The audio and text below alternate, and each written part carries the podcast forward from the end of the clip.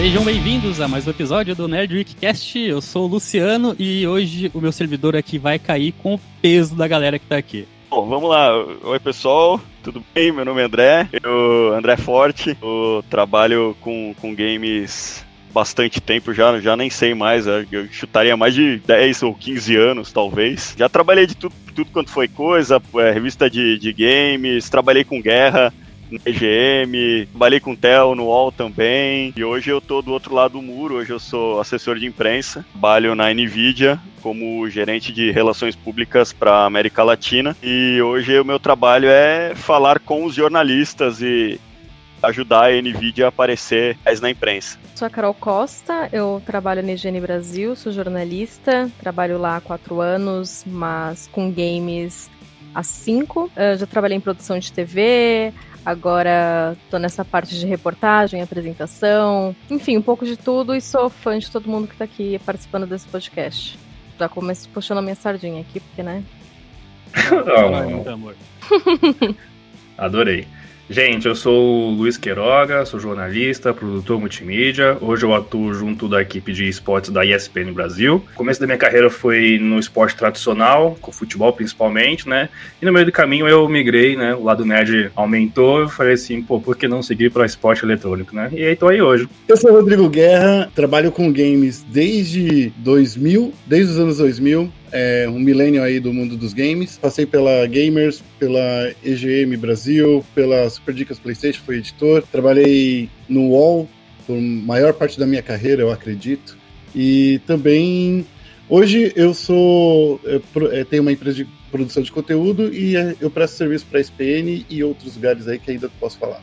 Olá pessoal, eu sou o Theo Azevedo, comecei como jornalista de games em 1996 e aí desde 2008 eu mudei de lado do balcão, assim como o André Forte. Hoje eu tenho a Tel Games, que é uma agência de comunicação e criação de conteúdo especializada em games. Oi galera, eu sou o Matheus, eu comecei com jornalismo de games aqui no Nerd Week mesmo, mas agora eu tô atuando como redator SEO do canal E é isso aí, olha o tamanho de hoje, gente, como vocês perceberam, é só a galera de peso do jornalismo de games, então, obviamente, o assunto é esse, o jornalismo de games, né? Se você tem interesse de começar nessa carreira, ou saber como é, esse aqui é o programa ideal para você conhecer tudo que tem só, só um monstro aqui, né? Só a galera que quando chegou era tudo mato.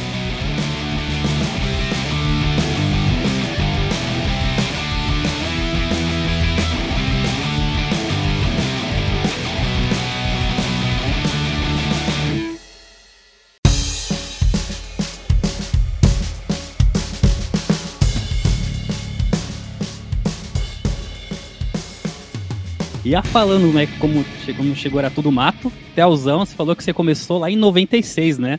É, foi mais ou menos isso mesmo. Droga, denunciei mais ou menos. Cara, a minha idade, eu... mas em minha defesa eu comecei cedo, eu comecei com 14 anos. E como é que foi esse começo, cara? Como é que era? Ah, acho que não só você aqui no começo, mas acho que o, o André e o Guerra também pegaram a época das revistas, né? E como era a cobertura de games nesse período, uh, tanto para jornais, acho que você fazia para jornal, né? E, co e coberturas também com revistas. Como é que era uh, conseguir pautas, é, fazer essa cobertura, o espaço? Conta um pouquinho pra gente essa história aí do jornalismo do game aqui no Brasil. Nossa, vou tentar encurtar muito aqui, porque isso é um. é, já, já seria, acho que se só eu fosse falar, seria, seria, seria bem longo, assim. Acho que uma coisa que é importante dizer é que, principalmente nessa época mais antiga, se você fizer essa pergunta, como você começou para X pessoas diferentes, você vai obter exatamente X respostas diferentes, porque não existia, se é que existe hoje um, um caminho mesmo determinado. Não sei se o, o, restante do pessoal vai concordar. Então a minha história é muito particular. Eu, eu nasci em Bauru, passei minha vida lá até a faculdade, sempre gostei muito de, de videogame, de ler, de escrever. Aos 14 anos eu publiquei o meu primeiro texto, assim, do, pelo qual eu fui remunerado para isso foi uma resenha de um certo jogo chamado Warcraft 2 para o Jornal da Cidade, que é o jornal é, lá de Bauru. E basicamente desde então eu não parei mais, assim, passei por uma série de, de jornais, Folha de São Paulo, as revistas, Ação Games, EGM, etc, até chegar no UOL. Aí eu fiquei um pouco mais de tempo. Para falar sobre como era o jornalismo de games, e, e, de novo sendo bem sucinto, até porque o pessoal vai ter muito a acrescentar, mas nessa época não, se, não existia muito esse, essa reflexão de como era, né? A gente está falando de um tempo até, de certa forma, meio pré-internet, assim. Então as coisas eram descentralizadas, eram iniciativas por aqui, por ali, acolá. Então, até como a própria é, indústria de jogos do Brasil era, era mais incipiente do que é hoje, né? Era uma coisa meio, sei lá, não, não vou dizer amadora, porque não, não, é bem esse o termo, mas talvez mais ingênua, mais romântica, mais desbravadora, assim, né? mas a, a gente simplesmente estava todo mundo descobrindo as coisas, né? Então a gente simplesmente ia fazendo, sem pensar muito sobre isso. É, então, eu, eu, o que eu acho, assim, daquela época, é, dá pra gente lembrar aqui, a gente recebia muita informação de revista, né, Theo? Era uma, uma época que a gente, quem comprava algumas revistas importadas, é, a gente, lá na Gamers, por exemplo, como não existia internet, a maioria das nossas notícias vinham ou da Famitsu, ou via da Game Pro e também da Game Informer, se eu não me engano, de algumas, edições, é, de algumas edições que eu participei, porque não existia notícia pela internet, e até mesmo na, onde a gente trabalhava, lá na Gamers, em, na época dos anos 2000 ali, a gente tinha uma internet que estava começando a se desenvolver. A gente já tinha o videogame.com, então a gente conseguia trazer algumas informações da internet também, mas a grande maioria das, das notícias vinham da, das revistas e uma das revistas importadas. E também tem um, uma, uma coisa que quando a gente ia fazer dica, tinha muita coisa assim, por exemplo, King of Fighters, quando a gente fazia os reviews de, e lista de golpes. Ou a gente pegava direto da, da Playmore, que era que representava aqui no Brasil, ou a gente mesmo que descobria os golpes. É, tentava fazer Hadouken, Shoryuken, ia saindo e a gente ia fazendo a lista de golpes. Era tentativa e erro muito daquela época. É, e já que o Guerra citou isso, só para ajudar a ilustrar, o Akira, que trabalhou muitos anos no UOL com a gente, né, Guerra Forte também, Sim. É, mas, mas antes disso, até o Akira, ele era o Akira E Suzuki da Super Game Power. Quem, quem lia essa revista vai se lembrar, assim. Akira e, e agora. É, exato. É isso, é Akira E agora. É perfeito. E, e, o Akira, ele é japonês, né? Como, como o próprio nome sugere. E ele tinha uma função estratégica nessa época que o, o pai dele morava no Japão, aquele esquema, né? Do pai trabalhando no Japão e o, e o Akira morando em São Paulo, né, ainda na rua Galvão Bueno, né? Tipo, plena liberdade mesmo. O papel estratégico do Akira era o fato de que o pai dele mandava as famitsus para ele pelo correio. Então, ele ficava, ele sabia das coisas, ele e ainda lia japonês, né? Enfim, importante nesse caso também, é, para as dicas e, e, e, tudo mais. Então, era um esquema meio assim, sabe? Da, da minha parte, eu lembro que é, mais importante até do que você falar como que era o jornalismo de games no, no Brasil, porque eu comecei com 25 anos, então eu comecei com, em 2005, era o começo do Xbox 360, para vocês terem uma ideia, eu comecei tarde, que a indústria de games no Brasil era muito, mas muito assim, é, é, era uma coisa assim básica, sabe? Para vocês terem uma ideia, a gente não tinha, por exemplo, essa, essa, quantidade de assessorias de imprensa hoje que a gente tem no Brasil atendendo o jornalista. Então, assim, mais do que falar como era o jornalismo, era como que era a indústria. Então, você imagina que, por exemplo, a gente tinha a EGM Brasil, que era uma das, das revistas mais importantes do Brasil. Comecei a trabalhar, o meu sonho trabalhar na EGM, já comecei na EGM. Eu chego lá, eu achava que ia ter um monte de jogo para testar, de repente eu vejo a galera com jogo pirata não tinha como testar jogo original, não existia. Era uma coisa assim, era muito caro. As revistas não tinham verba para se gastar com, um jogo original para a revista inteira. Então era uma coisa assim que a gente não tinha estrutura, era, era zero estrutura e zero suporte, assim. Muito raramente a Microsoft era uma das poucas, e foi graças à Microsoft que a gente viu como o nosso cenário mudou, né? Porque eles começaram com o Xbox 360, conscientizando realmente as pessoas do, do jogo original, e aí que o brasileiro começou a pegar mais gosto por comprar jogo original, e aí vieram outras empresas depois da Microsoft investir aqui. Que era, era uma coisa assim bem complicada para ser jornalista naquela época. Uma coisa que você falou, André, que bate um pouco com a pesquisa que o Theo soltou dias, é vocês tinham que buscar muito muito os conteúdos, né? Vocês tinham que comprar os consoles, jogar os jogos, às vezes até pirata, né? Continua até hoje, né? Na, nas ações, não é, Theo? É, então, é, é, que eu acho que essa época, e a gente tá falando aqui de né, 15... 25 isso aí, né? É, 16 anos. anos atrás, o que acontece é o seguinte, não, não havia uma indústria de jogos no Brasil, era, simplesmente era isso. É, existia um, um histórico um pouco maior de empresas de jogos de computador. Isso sim, já, já tinha aqui com certa proeminência, né? distribuidoras como Brasoft, Greenleaf, MPO Multimídia. Existia uma indústria de jogos de computador, mas a indústria de jogos de console, não. Era basicamente o PlayStation 2, que já vinha chipado Matrix. Não tinha nem como você optar por comprar um jogo original. Acho que nem existia jogo assim original à venda. Que enfim. Então era o que tinha para hoje. A, a, eu fui a minha vi. primeira E3 em, em 2004. E assim, eu fui sem qualquer agendamento marcado. Eu, eu fui cobrir pela Folha de São Paulo. Eu, eu não tinha agendamento marcado. Porque não existia, não tinha as representações locais das empresas de games aqui. Era, era uma coisa meio na raça mesmo. E acho que isso ajuda a explicar esse contexto que o Guerra falou, que, perdão, que o André Forte falou e que o Guerra vivenciou também, é, que as redações faziam como dava. Então era isso mesmo, era com muitas vezes com um jogo pirata. E o, e o Pablo Miyazawa, que não está aqui agora, mas mas enfim, poderia estar, acho que é um dos caras aí, uma referência com certeza. Ele tem uma frase que ele falou certa vez que, e que é fato que é, a pirataria é em grande parte bastante responsável pelo, pelo que a indústria de games no Brasil é hoje, assim, né? Porque foi o que acabou é, democratizando, entre aspas, o, o, acesso aos jogos aqui, né? Embora acho que isso seja, seja assunto quase que para um outro podcast.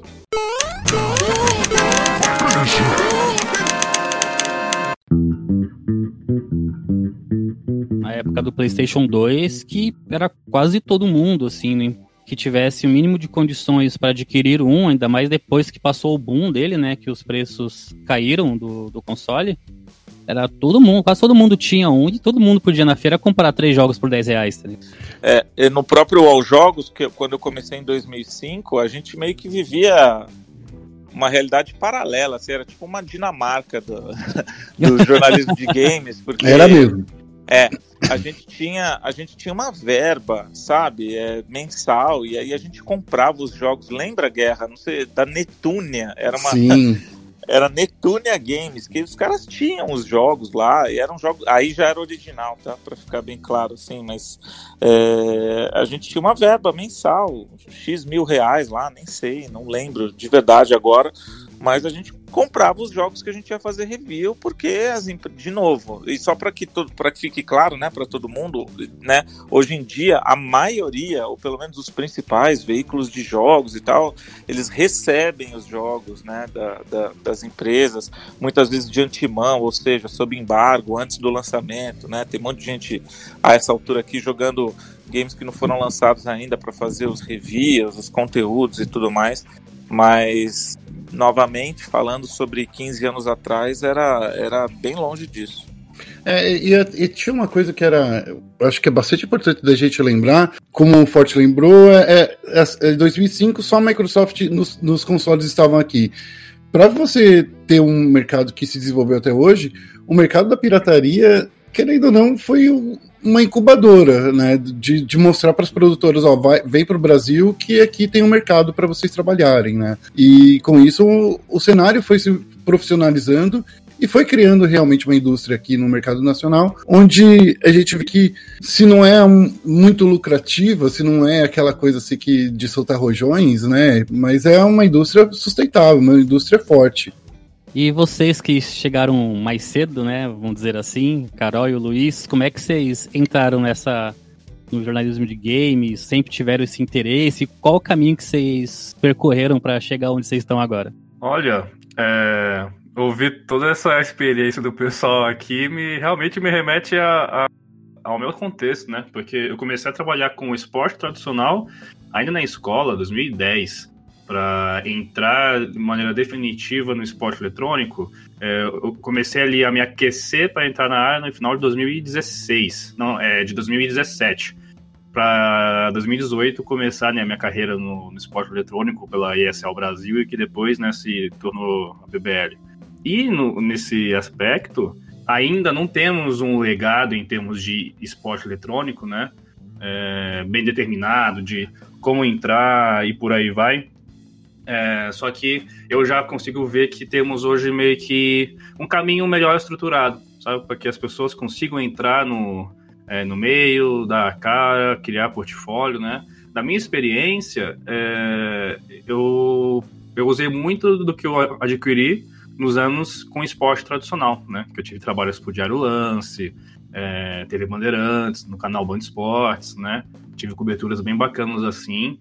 E eu fui, eu fui criando, sabe, experiência, por aí vai, para é, chegar no esporte eletrônico, eu apenas mudar o norte, né? Eu tinha já as ferramentas, eu tinha já a experiência de cobertura, e como o esporte, e, e como esporte eletrônico ele ocupa, querendo ou não, o espaço que hoje o espaço está aí ocupando, né, em termos de consumo de, de, de vários é, setores, é, sem entrar no mérito se é ou não esporte, porque essa, essa discussão já está, acho que, superada, que ocupa, e é isso que importa, é, eu só tive que me readaptar, formular e entrar de vez nesse cenário.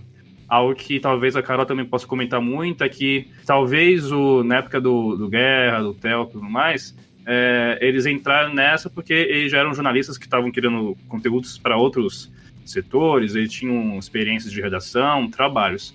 Atualmente eu vejo que um caminho que o pessoal tem que tomar, querendo ou não, ainda mais em comunicação, é, é de jornalismo colaborativo, né?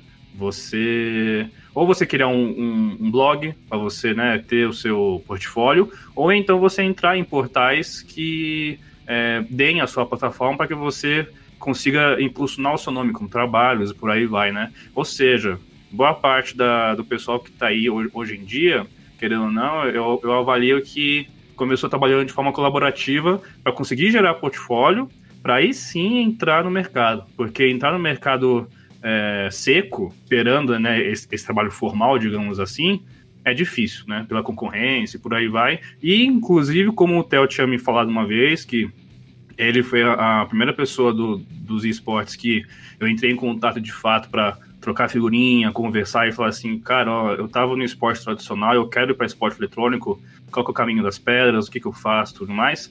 E na época eu tava, eu tinha acabado de entrar para a equipe de colaboração de um portal chamado torcedores.com é, para escrever de fato né, sobre esportes, é, foi que ele comentou, cara, você precisa gerar portfólio, né? Por mais que você tenha uma base boa aí de esporte, tenha um bom currículo, tem que gerar mais portfólio direcionado, porque estamos ainda no momento de esporte eletrônico e games também, que as redações, os sites que têm mais é, responsa, eles correm atrás de pessoas que têm experiência, que têm portfólio. Então, ou seja, você tem que correr antes para conseguir se mostrar para essa para esse universo. É isso basicamente que eu vejo hoje. É, da minha parte, acho que é, é, bem mais nessa pegada, assim. Também é muito legal ver a, a experiência, é, as histórias contadas aqui, porque eu era uma das pessoas que lia as revistas e admirava e tudo mais, só que naquela época eu não, não tinha, né, uma noção que eu trabalharia com jornalismo um dia. Então, a minha a minha ideia, a minha visão de leitor era bem diferente, assim, não, não, não pensava nessa possibilidade. É, eu acabei entrando na área, é até curioso, né, porque eu sempre gostei de, de games, eu cresci com, eu nasci com videogame em casa, meus pais tinham um Dactar e depois eu, por gosto mesmo, continuei mantendo o hobby na minha vida, mas em momento algum eu, eu pensei em transformar isso em profissão. Mesmo sabendo que existiam jornalistas que falavam sobre o tema, eu não sei porque eu não ligava isso a mim. Não sei se é uma, era uma questão de não ter tantas mulheres para pensar que eu poderia fazer isso também, não sei. Já me per perguntaram isso em algumas entrevistas, eu realmente não sei. É, eu comecei, eu pensei tinha me decidido por jornalismo para a área cultural. Eu sabia que eu queria escrever e falar sobre cinema, música, arte, é, coisas que eu gosto, mas acho que por pelos games serem uma coisa tão forte, tão familiar e tão costumeira na minha vida, eu não tinha feito ainda essa virada chavinha. Até que uma vez, ainda já na faculdade, um amigo meu, ele tinha um blog, e ele falou assim: "Ah, vamos, você não quer escrever sobre games aqui, já que você gosta e tudo mais?" Eu falei assim: "Ah, vamos lá". E comecei a escrever na época da faculdade já. Não só sobre games, como quadrinhos, séries. Tava fazendo TCC e o meu TCC era um livro sobre jogos independentes, porque eu pensava, bom, vou conciliar tudo aqui com coisas que eu gosto de fazer. E foi meio que nesse período assim que eu pensei, olha, por que não investir nisso, né? Eu posso uhum. ganhar dinheiro, eu posso transformar isso em uma profissão também. É, na época surgiu a oportunidade para fazer estágio em produção de TV na área de games também. Eram bem bastidores, então escrevendo VT, ajudando na produção do programa. Era uma coisa totalmente diferente, mas eu comecei a fazer alguns contatos na área, conheci algumas pessoas que já trabalhavam e pessoas que eu já admirava, que eu já acompanhava o trabalho antes. E uma dessas pessoas foi o Pablo Miyazawa, como o Theo também citou agora há pouco. E o Pablo, é, fazia pouco tempo, né? Fazia o quê? Um ano que o IGN tinha é, vindo para cá e o Pablo tava, tinha começado também no IGN e junto com o site, né? O site era todo novo. Na época, inclusive, que o IGN Brasil abriu, teve aquela seleção de apresentadoras, apresentadoras o Daily Fix. Eu lembro que muitas pessoas falaram: ah, manda, né? Manda vídeo. É, você viu que tá tendo aquela vaga, não sei o quê. Eu falei, gente, eu não vou mandar porque não vão me escolher. Eu não sou uma pessoa de câmera, não tô acostumada a fazer isso, não vai dar certo. Então vou me poupar, né, da, da, da, da desgraça que eu não vou mandar. E não mandei. Enfim, e aí passou o tempo, uma certa vez conversando com o Pablo, eu falei, olha, não sei se tem espaço no IGN, mas se tiver, eu tenho interesse, né? Ele já me conhecia porque eu tinha conversado a respeito do TCC, ele tinha ido participar desse programa e na produção eu conheci, então ele sabia mais, mais ou menos do meu interesse, já uhum. tinha dado algumas coisas para ele ler. Tem isso também, eu fui bem caruda e eu acho que às vezes a gente tem que ser, eu sei que é, é, é meio chato para quem tá na área, mas não sei, eu acho que se a gente faz isso com jeitinho e com respeito, às vezes é demonstrar interesse é, é, o, é o caminho, sabe? Porque as coisas não vão cair no colo mesmo. Então, foi basicamente isso. Eu falei, olha, eu tenho essas coisas aqui, eu tenho esses textos, eu já participei de alguns vídeos, mas nunca realmente apresentando algo. E se tiver espaço um dia, tô aqui com interesse. E aí ele falou, uns meses depois, ele falou: Ah, quer vir aqui para tentar é, fazer um teste pro Daily Fix, porque a gente tá procurando apresentadora. E eu, claro, só que por dentro eu pensando, vai ser caço, nem, eles não vão me escolher de jeito algum. Eu, não, ótimo, posso ir. Fui, fui tremendo, assim, igual vara verde. Achei que ia dar tudo errado. E deu tudo certo. E eu me descobri, foi uma experiência muito bacana, porque eu não me imaginava fazendo vídeo e apresentando, e tô aí há quatro anos com o programa todos os dias. Hoje eu sou editora assistente no IGN também, então a, ao longo desse período a, as coisas foram mudando e eu consegui conquistando mais espaço e fazendo coisas diferentes também, mostrando não só essa parte de câmera, que na verdade era o que eu menos sabia na época, mas eu tive todo o suporte também para ir aprendendo e, e, melhorando. E lógico, né? Ainda tem muita coisa para melhorar, a gente sempre tem. Mas acredito que eu caminhei aos poucos, assim, foi uma coisa tão natural a forma que eu entrei, as coisas parece que é, caminharam para esse resultado, assim, sabe? Não foi uma coisa extremamente planejada, ao mesmo tempo que quando eu vi eu estava fazendo e, e, e, me encontrei, assim, nessa área. Então, acho que hoje tem um pouco de sempre que me perguntam, eu também já tenho uma visão parecida com a que o Queiroga falou de ter o seu espaço, de ter o seu portfólio, porque isso foi uma das coisas que me ajudou. Quando eu tive a oportunidade de falar com alguém no cenário e pedir um, uma mentoria mesmo, uma ajuda, é, eu tinha isso em mãos, assim, olha, eu já tô fazendo algumas coisas, então esse é o meu trabalho, aonde que a gente pode encaixar isso? E, e daí para frente ir evoluindo o que dá para fazer, né? Assim, eu lembro quando a gente se conheceu, acho que foi numa festa da Ubisoft, uns anos atrás, você havia dito que você não só apresentava, acho que você também produzia e fazia o roteiro também, né? Lá no sim, Daily sim. Fix. É, eu faço o Daily Fix inteiro, desde o começo, assim, eu faço roteiro, é, é a, a seleção das notícias junto com a, com a equipe, né, que envolve ah, social, envolve uhum. o pessoal de vídeo, é, o roteiro, e não só do Daily Fix, por muito tempo. Agora a gente tem um roteirista dedicado que consegue pegar mais essas demandas, porque como editora eu tenho outras, mas muitos dos roteiros de vídeo é, que a gente fazia, eu mesma que escrevi, independente de eu apresentar ou não. Tem os reviews também, cuido das críticas, é, faço a edição dos textos de artigos opinativos e de críticas também, a organização de quem vai pegar o quê, e sempre que possível eu também faço.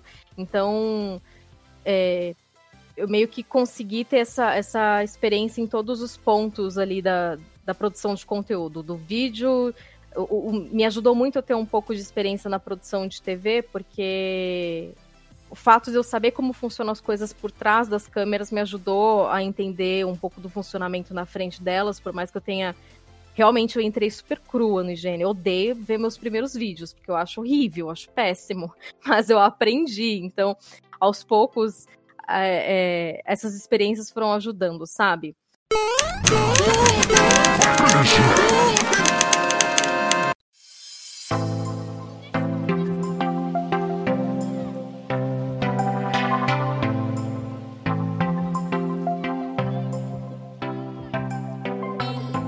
Eu acho que todo mundo aprendeu fazendo aqui, né? Eu, eu acho que não tem nenhuma, assim, nenhuma faculdade que você vai sair 100% sabendo tudo que você é. tem que fazer. Você vai aprender durante o, o, o trajeto. O Theo, por exemplo, começou já novinho, nem faculdade tinha feito. O, eu tive mentores incríveis, Pablo Miyazawa, Fábio Santana, Felipe Azevedo, sabe? O próprio Theo foi meu mentor e ainda considero meu mentor. Então, assim, é, essa coisa de a gente pensar em fazer um, um, portfólio, um conteúdo, é importantíssimo porque a gente já vai se adaptando a, a receber é, feedbacks, coisa e tal. Exatamente. Medium é uma dessas coisas que é super legal para você fazer. O YouTube tá aí para quem quer ser apresentador, quem quer fazer vídeo. Então, assim, são fer é, ferramentas que você vai usar um, para criar um portfólio e ao mesmo tempo você vai criando experiência. E é Exatamente. isso que a gente vai querer. E tem e uma é, outra e coisa. E é legal até pra, pra se, se encontrar mesmo. Porque é o que eu falei, se deixasse por mim, eu acho que eu, eu demoraria muito para arriscar ir para vídeo, porque eu achava que era uma coisa que eu não ia ter habilidade, que não era meu estilo, que não ia dar certo, sendo que fazendo, colocando isso no meu dia a dia, foi uma coisa que eu descobri que eu amo fazer que eu aprendi a, a, melhorar muita coisa. Hoje eu consigo identificar as coisas que eu preciso melhorar, as coisas que são legais, as coisas que é, preciso ajustar. Enfim, isso foi uma coisa que eu, é, uma visão que eu só consegui ter depois que eu entrei nisso. Então, é, a gente ter, a gente sempre incentivar esses espaços e a produção de conteúdo é muito para a própria pessoa também ter, ter noção do que ela quer fazer, se ela do que ela gosta de fazer ou encontrar outros meios. E a internet facilita muito nisso, né? Vocês estavam falando de revista, eu fiquei pensando, meu, se fosse naquela época, como que eu teria tido uma chance? Como que eu. Qual seria a via de chegar, né? Porque hoje a gente ainda tem, sei lá, eu quero fazer podcast. É, não é difícil, a pessoa pode fazer da casa dela e ela pode pensar. Assim, é difícil você fazer uma produção, óbvio, mas não é totalmente inacessível, assim, é uma coisa que você consegue do seu jeito. Você criar um, um, blog, você ter o seu canal no YouTube, não importa a qualidade, que não é exatamente o que você quer, mas você consegue achar formas de, de colocar o que você quer em prática, o que você gosta de fazer e descobrir aonde você quer atuar também, né? Isso é uma oportunidade que eu imagino que lá atrás não, não funcionava desse jeito, né? As coisas mudaram muito. É, vocês estavam falando de 16 anos para cá. E, e não só a, a, forma de produção, como o próprio cenário aqui. Então hoje é muito, acho que mais comum e mais fácil também pensar em jornalismo de games ou pessoas trabalhando em games em várias áreas, jogadores, streamers, enfim, do que era há um tempo, né? Eu acho que a Carol ela resumiu bem assim o, o, o que a pessoa precisa fazer para entrar na, na área de games. Eu acho que você resumiu bem, Carol. É primeiro é mostrar o portfólio e segundo, um pouco de cara de pau. Porque foi o que aconteceu comigo há 15 anos e eu acho que é, é, essa fórmula ela continua valendo hoje. Lembro que, eu, assim como o Queiroga também, eu, eu era da, da, área de esportes, eu, eu cobria futebol amador e meu sonho era trabalhar na EGM. Eu olhava, eu olhava aquela revista, eu olhava o Guerra, eu via o Xamã. O Xamã era meu ídolo. Nossa, Ricardo Fará, o Xamã, eu adorava aquele cara. Eu venerava ele. Meu, esse cara, eu quero ser amigo dele. Eu olhava o Fabão, começo da, da revista, falando editorial. Eu, eu sonhava em ver a minha fotinho no meio daqueles caras lá, falando o que, que, eu, que, que eu tava jogando no mês. E de repente teve um dia que, sei lá, tomei coragem e falei, ah, quer saber? Eu já faço hoje um fanzine com um grupo de amigos, inclusive um deles era o, o Marcos Garrett, que já é super conhecido, tem vários livros que, que ele fez sobre retro gaming, sobre como eram os videogames nos anos 80. O Garrett, a gente tinha um, um, Era um fanzine na época e eu peguei e mandei uma entrevista que eu fiz com o Ralph Baer, que é o criador do. Pra mim, ele é o criador do, do videogame doméstico. E na época eu mandei pro Fabão. Falei, Fabão, ó, a gente tem um fanzine, vocês poderiam fazer uma. Só uma notinha pra, pra, pra galera, né? É, conhecer o nosso trabalho e tal. Aí o Fabão pegou e falou pra mim: olha, mandou um e-mail na hora, eu não acreditei, o Fabão me respondendo. O Fabão respondeu, falou que, ah, eu vou. Na verdade, a gente não pode divulgar o seu fanzine, porque aqui é uma revista comercial e tal, a gente ganha dinheiro com isso. Que eu queria te convidar para trabalhar com a gente. Eu não acreditei, falei, meu, não é, não é possível. Eu é, pedi um favor pro cara e o cara tá realizando meu sonho de trabalhar na EGM Brasil. Aí quando eu cheguei na redação e, e conheci aqueles caras, ela tava lá também, fui trollado no primeiro dia. Aquilo lá para mim era como um sonho, né? E depois eu tive um segundo sonho que era ir das revistas entrar na internet. Eu lembro que eu tive a cara de pau um dia de pedir pro Theo da Azevedo, que aqui está, um empreguinho no UOL. Ó, oh, Theo, quando você precisar de algum freela, alguma coisa, tô, tô, tô aqui. Eu lembro que ele nem me conhecia. Eu cheguei nele num evento falei, oi, tudo bom? Eu sou o André. Aí eu lembro que depois de um tempinho ele até me chamou, que aí não rolava porque eu já tava trabalhando em outro lugar e era para fazer um assim muito temporário, acabei não, não topando. E eu jurava que o Theo nunca mais ia me chamar na vida. E de repente teve, sei lá, depois de uns quatro anos, sei lá, o Theo teve uma vaga de novo no UOL e, e aí ele me chamou e dessa vez eu não perdi a oportunidade, aí eu fui. Agradeço muito por isso, muito obrigado, Theo Azevedo. É nóis.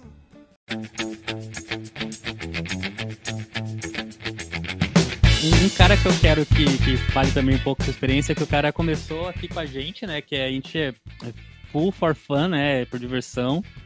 E conta pra gente, Matheus, um pouquinho como é que agora você tá no canal Tech também, como é que foi sua jornada aí, cara, que você, quando você entrou aqui pra, pra hoje, você chegou cru pra caramba também, hoje tá o bichão do CEO, né, cara? Eu não sou do jornalismo, eu, eu tô formado em jogos digitais. Esse é o Luciano, na época que eu tava me conhecendo, basicamente, tava querendo, assim, eu, tinha, eu só tinha uma certeza na vida, eu queria trabalhar com jogos. Eu sabia como. Gostava muito de programar, eu tava pensando em fazer ciência da computação. Eu conheci o Luciano. Gente é, de indie da BGS 2015, né, cara? Com, de indie da BGS. Se é, eu posso comentar uma, um, uma experiência minha, é, claro. é, até mesmo juntando os dois é, assuntos que a gente está aí trazendo nesse tempinho de podcast, claro. É, sobre a geração de portfólio, né, o, o, quão importante ela, ela é, e o que a Carol comentou, que tá todo mundo aqui falando também, sobre você ser carudo, né? Isso se passa muito pela questão de você criar um networking, né? Querendo ou não, é, um, é um, essa relação é muito importante. E não é no sentido de você chupinhar, sabe, de você sugar, mas é realmente numa ideia de você saber que você pode gerar valor e, e criar uma, uma, via de mão dupla, né? Em 2017, que foi o meu ano de limbo, assim, porque eu, tinha, eu me formei primeiro em jornalismo em 2016, né? Então acabou a faculdade, não fui efetivado na Band, não tinha uma outra graduação ou, enfim, outro é, curso engatilhado. Então, o meu começo de 2017 foi aquele limbo, né? Pós-universidade, pós-trabalho, pós-estágio, né? Que todo mundo se afunda e pensa, pelo amor de Deus, o que, que, que eu vou fazer aqui? E foi um ano muito atípico na minha carreira de esporte para esporte eletrônico, porque eu trabalhei com meio ambiente, trabalhei com um aplicativo de resumo de notícias, né? Porque eu tinha que me consolidar primeiro, financeiramente falando. Eu, eu tinha que me sustentar para depois pensar em, não, agora que eu estou aqui consolidado, eu posso, por fora, começar a trabalhar novamente de maneira colaborativa para conseguir gerar mais portfólio e entrar em esporte eletrônico. No meio desse processo, algo que eu tinha é, estipulado na minha cabeça é: eu vou entrar, é, era o quê? 2017, assim, até o segundo, o comecinho do segundo semestre do ano seguinte, 2018, eu vou estar no meio. Eu preciso estar no meio, né? E parte disso para estar no meio era conhecer o meio. Então, por exemplo, eu, eu adoro o Twitter, né? Até hoje o pessoal sabe que eu uso o Twitter pra caramba. E na época eu, eu pensei, pô, já que eu tô usando o Twitter, eu vou otimizar meu tempo. Vou passar a seguir mais pessoas ainda de esporte eletrônico, conheço, conhecendo ou não trabalho. Se é assessor, se é repórter, se é jogador, eu ia começando a seguir para para estar inteirado do, do, que eles falavam, qual era o assunto do momento e por aí vai. É, a partir disso, entrou a BGS, 2017. E eu fiz uma lista, eu pensei, eu tenho que falar com essas pessoas aqui para mostrar minha cara, para mostrar meu cartão e conversar. E eu quero tomar um café, preciso tomar um café com essas pessoas. Né? É, foi algo que um, um meu gerente de um, de um aplicativo que eu trabalhei em 2014, o Ettore Paiola, ele me falava sempre, Queiroga, você não, é, café te abre portas, então sempre, sempre tem isso em mente. É a vida, né? E aí, a primeira pessoa que eu fui falar na BGS foi o Theo. E, e eu, eu, eu parecia, parecia aquelas missões de videogame que você tá no modo stealth, que tá no meio da, do povo. Eu tinha que caçar, cadê as pessoas na minha lista? Aí eu, aí eu, eu lembro que eu vi o Theo, ele tava no, no stand da, da, do IGN, né? Do, do IGN do Versus, que era, que era suspense, assim. Então você via ali em cima na sala de gravação. Eu vi ali e eu fixei.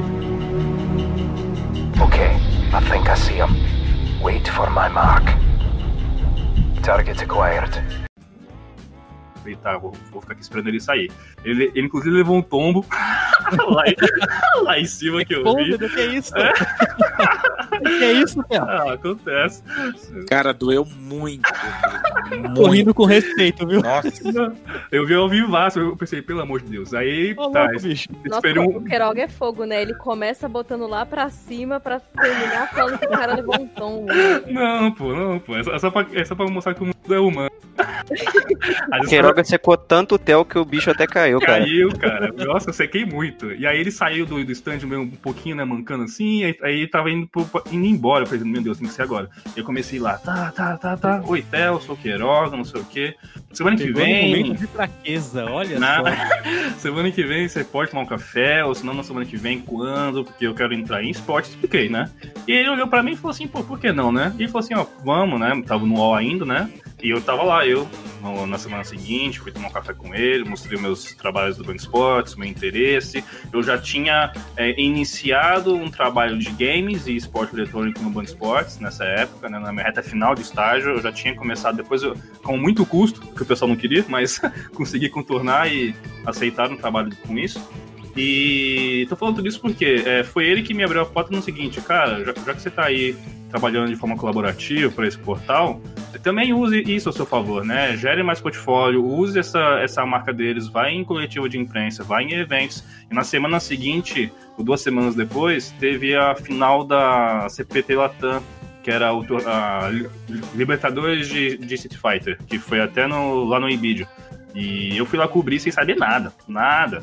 E eu falo disso porque é, o Guerra comentou, inclusive, sobre todo mundo, né? Não tem uma experiência prévia, né? Você, você pode ter alguns caminhos, mas a gente vai, a gente vai aprender na hora. Quando eu entrei em, em 2018 para é, ESL Brasil, foi de novo por uma situação de Twitter que eu já tinha gerado lá atrás. É, quando plantei lá de começar a seguir várias pessoas, numa sexta tarde, eu vi uma guria chamada Paula, a, a Paula Pinter, a Minority no Twitter. Ela tinha feito, ela tinha xingado muito no Twitter. Né? Ela tinha feito uma postagem reclamando. Você pede para a pessoa ser MEI, morar em São Paulo e conhecer um pouco de esportes e ninguém atende esses atributos. Aí eu olhei para esse tweet e eu falei assim, hum, tem cheio de trabalho. e fui lá falar com ela, troquei DM, mandei meus trabalhos, já com meus trabalhos do pelo torcedores, né, de City Fighter, dos fighting games. Ela olhou, gostou e falou assim, ah, então, a gente tem uma vaga para Rainbow Six. Você conhece? Eu falei assim, não. Fui bem sincero, falei assim, não, não conheço, mas, contudo, entretanto, todavia, eu venho do Band Sports, tive que aprimorar muito um, um, atributo que é de adaptação, né, porque eu tinha que falar de futebol, é, rugby, cuspe, natação, um monte de, de esporte, mesmo que fosse de forma mais mínima, eu tinha que ter um pouco de noção para entender o contexto e, e, e, fazer a nota que é para TV, né? Então isso me ajudou muito na minha, na minha carreira que é algo que acho que todo mundo da imprensa tem que ter, né? Tem que sempre estar aí é, aprimorando. E é, eu falei assim, eu não conheço, mas já estou aqui comprando o jogo e é, para entender e ver vídeo e eu posso gerar esse valor. Não à toa que eu cheguei lá, conversei com o pessoal, com o Luca Caísa, que virou meu chefe futuramente. Fiz um textinho de final de jogo, né? Eles gostaram e eu fui chamado. Só que aí entra o, o grande porém. é, eu, eu que não conhecia nada, eu entrei às vésperas do Six Invitational, que é o maior torneio de Rainbow Six Siege é, do cenário. É o, é o maior mundial que tem do calendário deles. Eu entrei na, na semana que antecedia. E tinham quatro brasileiros que estavam que iam jogar e tudo mais. E eu pensei, eu tô lascado. tô muito lascado. Porque olha, olha a importância disso. Eu entrei em caráter de teste. Eu falei assim, ó, você vai ficar aqui um mês de teste. Claramente que o seu. que você vai ser mais exigido durante o Invitation, ou seja, logo na primeira semana de teste. É. é. E... Toma essa bomba no e eu pensei, lascou, mas vou. E, e o que, que eu pensei? Cara, o que, que eu tenho aqui de novo? Com a minha experiência, com tudo que eu, que eu aprendi, com o know-how que eu tenho, eu sou bom de contar histórias. Então, se eu ainda não tenho bagagem, gabarito para poder falar do, do Rainbow Six de maneira mais técnica, fazer análise de jogo e tudo mais, eu vou colhendo informações de quem, de quem está lá para contar boas histórias. Então eu, eu, fiz textos mais voltados para as pessoas que estavam ali, não num aspecto de profissão. Então eu comecei, eu, eu fiz textos com o Gohan, com o Nesk e por aí vai. É, tentando muito extrair dessa, disso que eu já sabia, que eu sabia que eu podia fazer é, bem, para gerar conteúdo é gerar valor que a comunidade gostaria.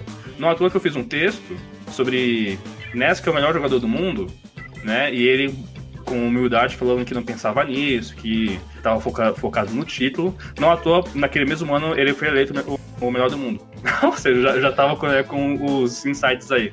Mas tudo isso para falar que para quem tá aqui ouvindo a gente, todas essas histórias, é muito isso que a gente falou, né? Realmente, você pega 20 anos para cá, é, até um pouquinho mais, 30 anos para cá, não mudou a fórmula, né? Você, de alguma forma, conseguir criar esse portfólio, é, ser carudo no sentido de criar uma rede de contatos para você ter sempre portas abertas ali, né? Para você mostrar valor e falar assim, ó, eu posso, eu posso corresponder às expectativas, eu quero aprender, eu quero entrar, né? Foi assim e, e vai ser sempre assim, né? Eu acho que é importante sempre o pessoal ter essa noção. E assim como a Carol, que é, vai, não, não, não vou falar que atrasou, porque eu vejo que todo mundo, é, tudo tem o seu tempo, né? Mas é, ela, no, no, primeiro momento, não quis assumir a bronca e, e se mostrar pro IGN. Eu já, pro, pra ESL, depois de muito tempo de experiência no, no, no esporte tradicional, eu fui lá dar a tapa para ver o que dava sem conhecer nada do jogo, mas é entender que também faz parte da profissão, né? De, de, de jornalista, de chegar lá, não conhecer nada praticamente e dar a cara a tapa para fazer um ótimo trabalho com o que você tem de ferramenta. Por isso que é importante você ter uma faculdade, você gerar portfólio, porque você vai criando mais experiência e bagagem para conseguir, no meio daquela linha de frente, contornar a situação para conseguir sempre alcançar o melhor trabalho possível dentro dessa nossa evolução.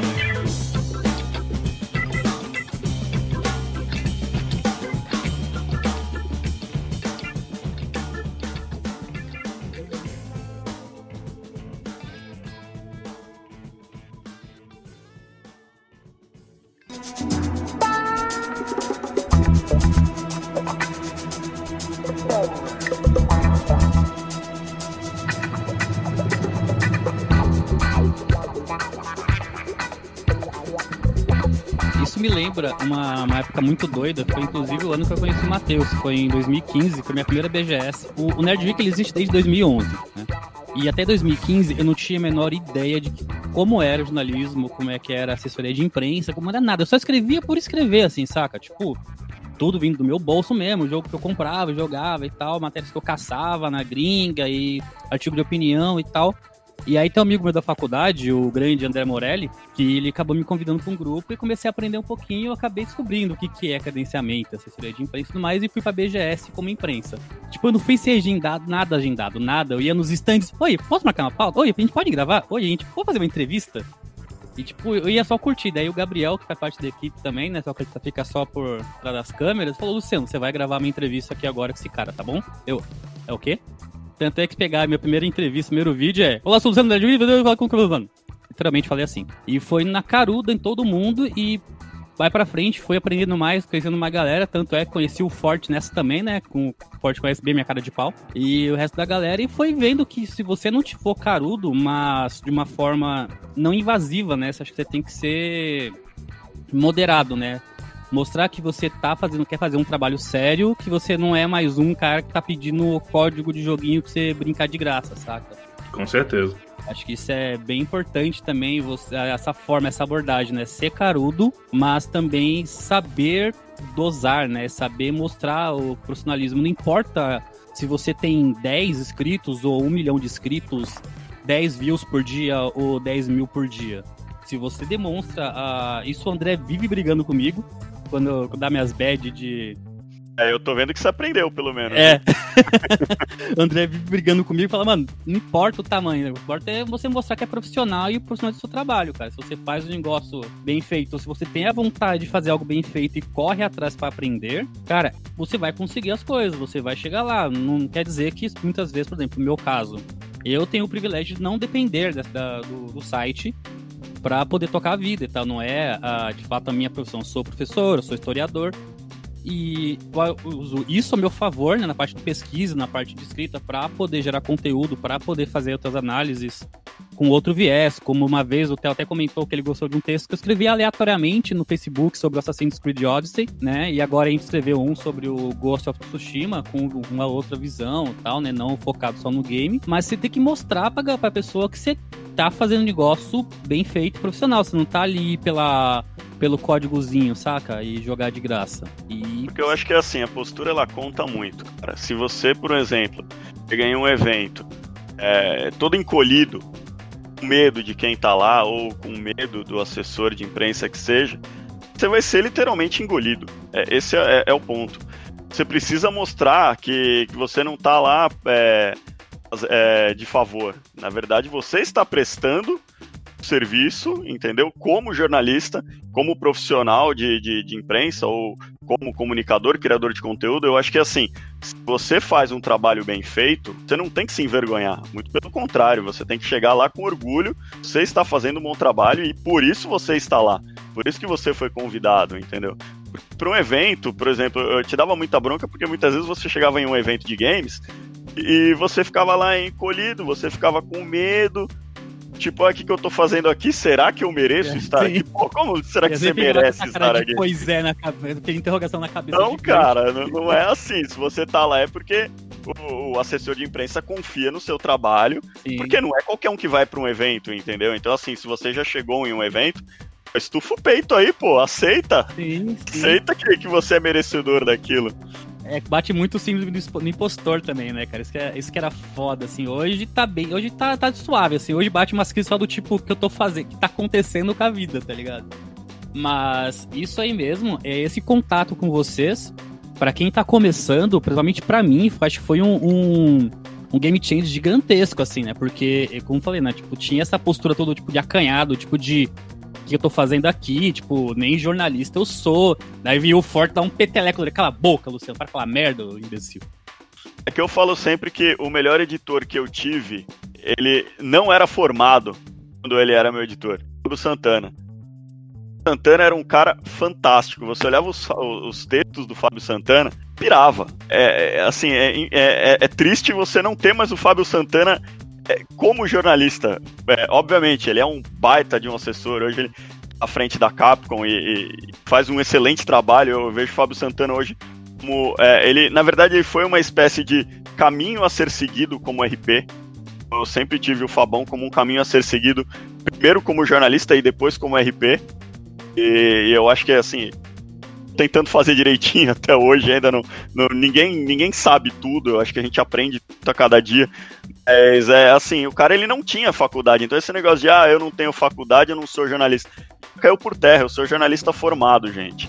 E, e assim, eu não, nunca tive esse tipo de problema. E, e eu acho que assim, é, é, a gente tem que valorizar quem trabalha direitinho, quem tem um bom texto, é, quem tem tesão pela profissão. Porque, cara, ser jornalista não é fácil, essa é a verdade. É, você é discriminado a todo momento. É, simplesmente, assim, a gente tem, tem brigas diárias, é, trabalha muito. Então, assim, você tem que. tem que também, sabe, se valorizar. Então eu acho que esse negócio de, ah, eu não tenho faculdade, isso aí não, não cola, cara. Eu acho que o mais importante é, é o que você representa pro ecossistema gaming.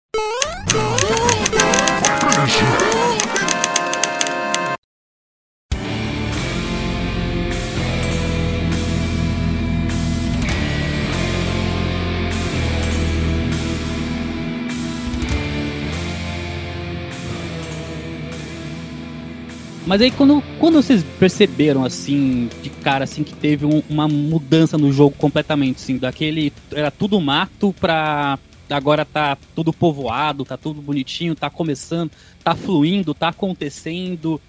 Bom, é, eu- pela ordem, acho que começaria comigo, mas eu acho que eu prefiro até que o Guerra fale, que eu vejo que a gente teve três momentos. Revista videogame, ação games. Acho que o Guerra ele não, não, não chegou a a pegar essa parte. Acho que ele é mais a, partir da, da segunda parte, que é um gamers. E, mas eu acho que assim, é, depois da Gamers a gente teve a EGM, a EGM Brasil. Acho que a EGM foi um segundo passo do jornalismo. Que é melhor até o Guerra falar, porque o Guerra tem muito mais experiência. Eu entrei na EGM Brasil em 2005. Eu acho que ele já, já, já tem um. Eu Já tinha tem um dois caminho. meses de EGM né, quando você entrou. Eu tinha dois meses de EGM, Dois literalmente. meses você tinha? É. Caramba. Mas você já tinha um, um histórico de gamers, que eu não tinha. A EGM Sim. Brasil foi meu primeiro emprego, entendeu? Então acho que é, é melhor até você falar que você tem muito mais história pra contar do que eu aí. É que quando eu entrei pro jornalismo de games, começou que come- eu nem entrei pra fazer jornalismo de games, né? Simplesmente caiu no meu colo. Eu, eu trabalhava para traduzir é, notícias de sites de MP3, para vocês terem uma ideia. Era a época do Napster, que, quando eu entrei. E aí a editora que eu trabalhava era a, a, a, a produtora, né? Era a Mid Produções. Na época, a editora Scala recebeu a pegou o. tava distribuindo os seus títulos, né? A Gamers, que antigamente era produzida na Pro Games, acabou sendo produzida por uma outra produtora e a terceira edição, a terceira a terceira, como posso dizer, produtora que pegou foi a Mid que é, surpreendentemente é de um ex-sócios é, de um dos ex-sócios da Pro Games. E foi nessa época que eu comecei a escrever de games, porque era quem eles tinham na redação, né? Ah, você sabe jogar videogame? Ah, sei. Então foi assim que meio que aconteceu. E eu só fui conhecer realmente o mercado de games foi justamente na- no lançamento do, do PlayStation 2, que ali eu falei assim, pô, legal, bacana. E ali a gente começou a descobrir que existia um mercado cinza, que onde começaram a aparecer os videogames, e eu falo que esse foi o primeiro boom, né? Que todo mundo tinha o Play 1 ou o Play 2 em casa, o Play 2 com Matrix, né? E essa, essa, esse foi o boom, digamos assim, do games como entretenimento. Como indústria, eu acho que foi realmente em 2005, quando a gente já estava lá na Gamers, o Theo tava lá também, e a gente fez um, uma coisa do, do Xbox sendo lançado, é, fabricado no Brasil. A gente fez uma revista sobre a nova geração. Lembra, Theo, quando você foi lá pra E3 e trouxe um monte de informação sobre a nova geração?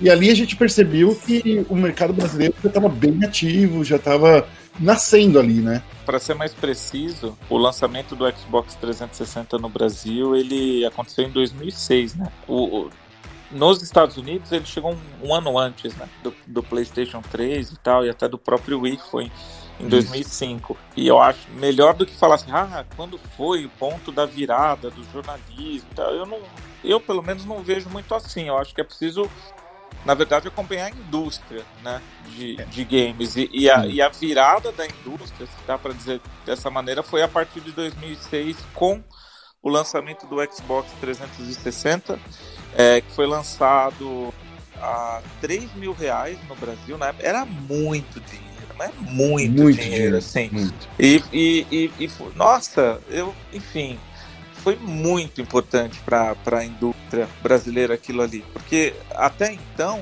né, é engraçado, a gente precisa fazer um certo exercício mental para se transportar para aquela época, porque não existia mercado de games formal no Brasil, assim, sabe? Você não tinha jogos, você não ia na, na Finac, na Saraiva, quando elas existiam ainda, assim, você não tinha E jogos Malemar lá. a gente tinha o Z Games, né? Malemar, assim. É, não, e- e- enfim.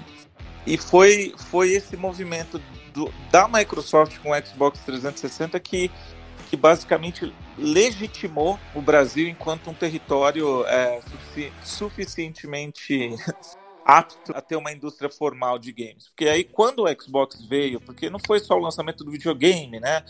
Tem todo um trabalho nas revendas. A gente também tem que imaginar que em 2005 não né, não tinha assim a distribuição digital que nem tem hoje, né? As pessoas compravam jogos físicos mesmo. A própria NC Games, né? É. A própria NC Games é... trouxe muita coisa de, de 360. Perfeito. E, e aí o que aconteceu? Aconteceu um efeito em cascata.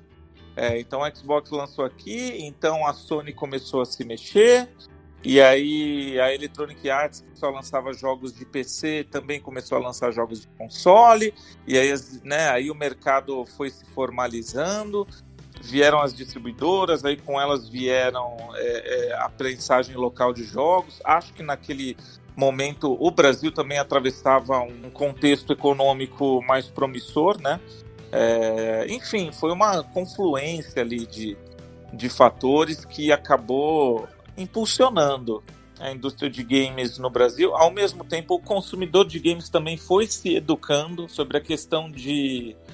Ó, imagina, hoje a pirataria de jogos no Brasil, ah, ainda tem torrent, ainda tem isso, não sei o quê, mas hoje a, pira a pirataria naquela, naquela época ela era inviabilizadora do mercado. Hoje era é endêmica.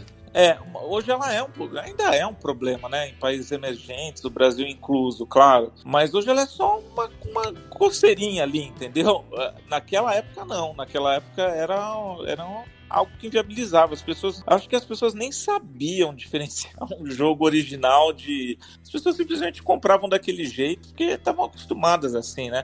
E, e não querendo. É um, é, era uma geração diferente também, né, Theo? É. Era uma geração acostumada com pirataria se você analisar, a pirataria no Brasil começou desde os anos 80, quando fizeram a reserva de mercado.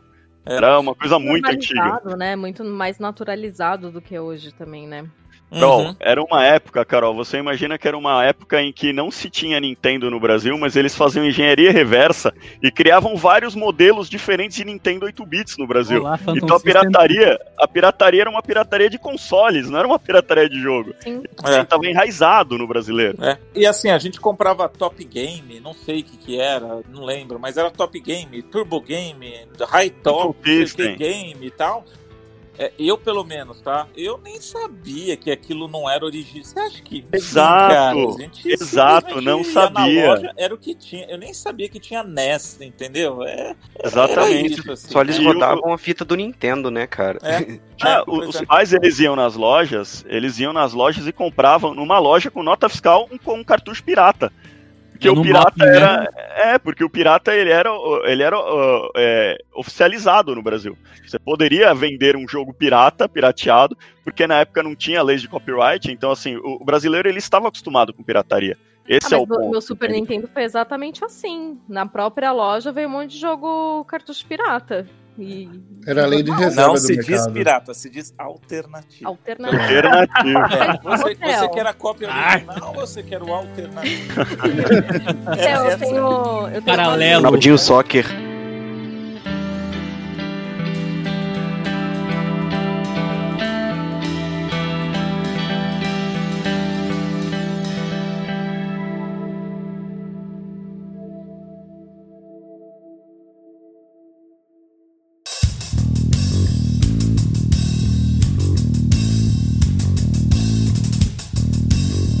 Uma pergunta para você. Na verdade, para acho que não só pro Theo, pro André também, pro Guerra. Tava falando aqui, né? Vocês ouviram o podcast inteiro a galera falando que se inspirava em vocês, que acompanhava o trabalho de vocês. Eu queria saber da parte de vocês que estavam lá no começo, que quando chegaram aqui era tudo mato. Vocês tinham inspirações, assim? Vocês se espelhavam em quem para fazer a, a roda girar, sabe? Porque a gente é, enxerga vocês como os pioneiros. Então, como era da parte de vocês começar isso e, e seguir um, um, caminho assim? Vou começar com então. o Theo aí. É, é o Theo, uma que tá é mais que, tempo. É, é, que eu tive uma história muito é, particular nessa trajetória, sabe, Carol? Porque eu morava em Bauru, eu estava em outra cidade, eu não tinha referência. É, é, uhum. Na verdade, a grande bênção da minha vida é, foi que quando mais ou menos aos 12 anos eu decidi que eu queria viver de escrever sobre jogos, eu falei isso pro meu pai, ele virou, falou para mim assim: "Tá bom, senta aqui, vamos fazer um planejamento de como você vai chegar lá", sabe? Uhum. É, Legal. Isso, isso é uma coisa muito forte, porque na verdade, eu não sei, né? Todos aqui tem, cada um tem a sua história, mas na verdade a, a gente é, dessa geração mais antiga é justamente o oposto, né? A gente não era muito Exatamente. levado a sério, né? Na- nas nossas aspirações com games e tal. E o meu pai ele me ajudou muito quando eu era simplesmente um garoto com um sonho na cabeça, né? Então, para ser honesto, eu eu era aquele cara que eu comprava absolutamente todas as revistas de games, a videogame. Aí tinha época que era a Game Power e a Super Game, aí juntou as duas. Aí veio a Ação Games, e aí a Ação Games virou quinzenal, e aí eu ia comprando. Eu comprava e eu lia, e eu olhava os nomes, eu, sabe, um dia eu quero ser esse cara aqui, mas era uma coisa muito ingênua, assim. Muito E aí as coisas- né? É. E aí, na verdade, mais lá para a época da EGM, né? EGM Brasil e tal, eu comecei a ver nomes, como principalmente o Pablo Miyazawa, né? Eu, eu assim, enfim, eu acho, para mim, o Pablo Miyazawa é um dos melhores. é, Porque era rotina, Theo. A gente não assinava as É. matérias. Ah, É. São games. é, é, quando É.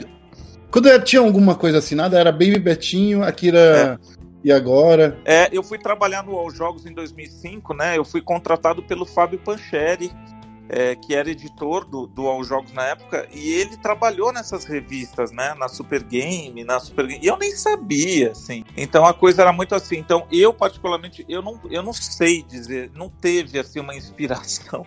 Na verdade, Carol, eu, eu compartilho com você também. Às vezes eu pego, eu tenho uns jornais velhos aqui, né? Eu não guardei muita coisa que eu não sou muito de, de guardar, não. Infelizmente, até. Mas assim, eu olho textos meus, meu, eu quero dar um tiro na cabeça, assim, eu tenho um morro de vergonha. Eu, ah, eu nu- nunca tive, assim. Depois, depois, quando eu vim aqui para São Paulo, e aí eu comecei a frequentar as redações, aí eu olhava o Pablo, assim, olhava o Fabão e falei, nossa, que legal, olha esse texto aqui, olha isso e tal. Aí eu, aí eu comecei a ter um pouco mais de noção, né? Mas aí, essa altura, eu também gostava bastante do mercado de games, né?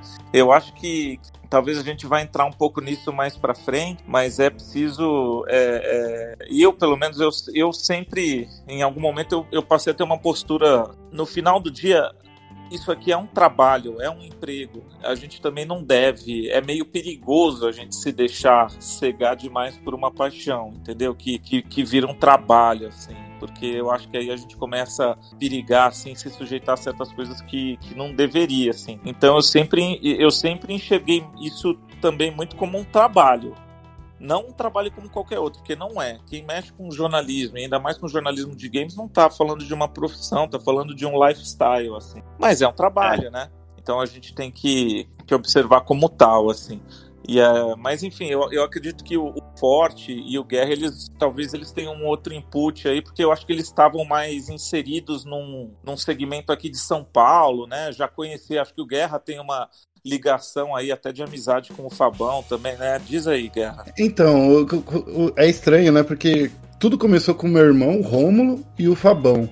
O, o, quando eu fui morar com o Rômulo, é que eu sou adotado pela mãe do Rômulo, né? É, meu sonho naquela época era ser advogado porque eu queria ganhar dinheiro. Se eu quisesse. Se eu sonhasse que ser jornalista eu nunca ia ficar rico, eu não, eu não tinha entrado nessa profissão, não. Ah, e advogado também não, viu? Porque minha esposa é. E te falar, viu? Você, é, tá iludido, maiores, você tá iludido igual, cara. Eu acho que as chances são maiores, só tem um William Bonner no Brasil. Daí naquela época eu lia muito o Fabão mesmo, o próprio o Rômulo, né? Eu acho que eu, eu não acho que eu tenho um texto bom, eu acho que eu, eu atuo na parte administrativa muito bem, mas eu olho os textos do, do meu irmão e do Fabão, são textos que me apaixonei. Como eu disse, é, no momento que eu entrei pro jornalismo de games, eu tentei absorver tudo que esses caras que estavam do meu lado estavam me ensinando, né? No primeiro momento lá na Gamers eu não tava junto com o Fabão nem com o Rômulo, eu tava com uma. Era a terceira edição, né? A terceira editora que tava cuidando do. Da Gamers, então o pessoal lá o original da, da revista já tinha todo mundo ido para algum lugar. Para você ter uma ideia, eu passei frila pro Fabão, né, naquela época, que a gente fazia de, revista de dicas de truques para Windows, né? Aperta Ctrl C que você copia, Ctrl V você é, cola. Era revista que fazia naquela época.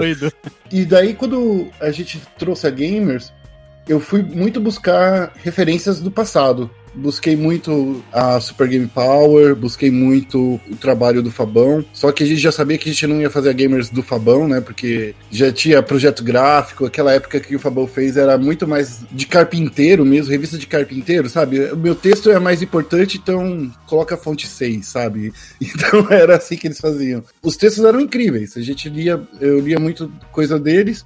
E foi engraçado que em 2005, quando o Fabão me chamou para trabalhar lá na, na editora Conrad, junto com ele na Super Dicas PlayStation, porque era uma revista nova e ele acreditava muito no meu potencial. Eu acho que eu nunca alcancei eh, essas expectativas dele. Tanto é que eu, como editor dele. Eh, Imagina, como... cara, você acha provavelmente você não. extrapolou, cara. É, tio Guerra era editor da Super Dicas PlayStation. Como não alcançou, pô? Imagina, cara, você é referência, velho. Como? Cara? Eu não Ele era meu editor Como você comete um crime pô. desses, mano?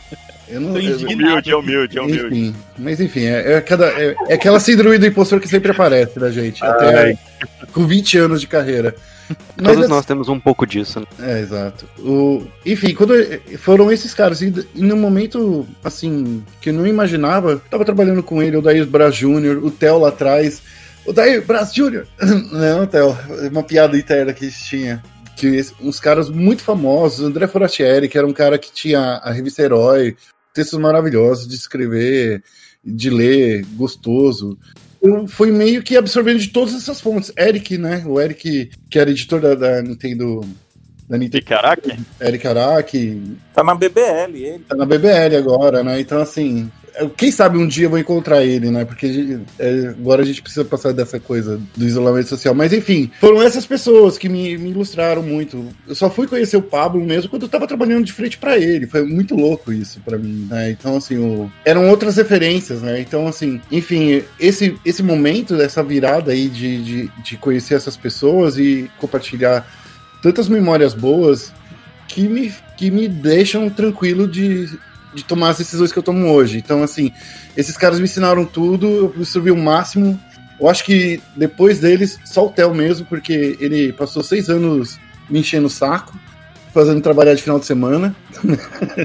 Enfim, só rasgação de seda, mas é, assim, é isso mesmo.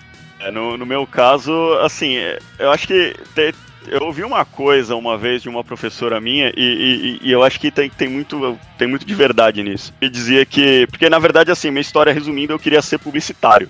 Uh, quando eu entrei na faculdade, eu queria fazer, fazer publicidade. Eu achava que ia dar mais dinheiro exatamente por conta disso que o Guerra falou. É, William Bonner só tem um. Eu pensei, meu, eu não vou ganhar dinheiro nunca como jornalista, eu acho que não vou querer ir para esse lado. Porque a minha, a minha professora na época, a professora Tesa Santoro, sensacional, ela pegou e virou para mim e falou assim: André, você vai ser infeliz fazendo publicidade porque você não.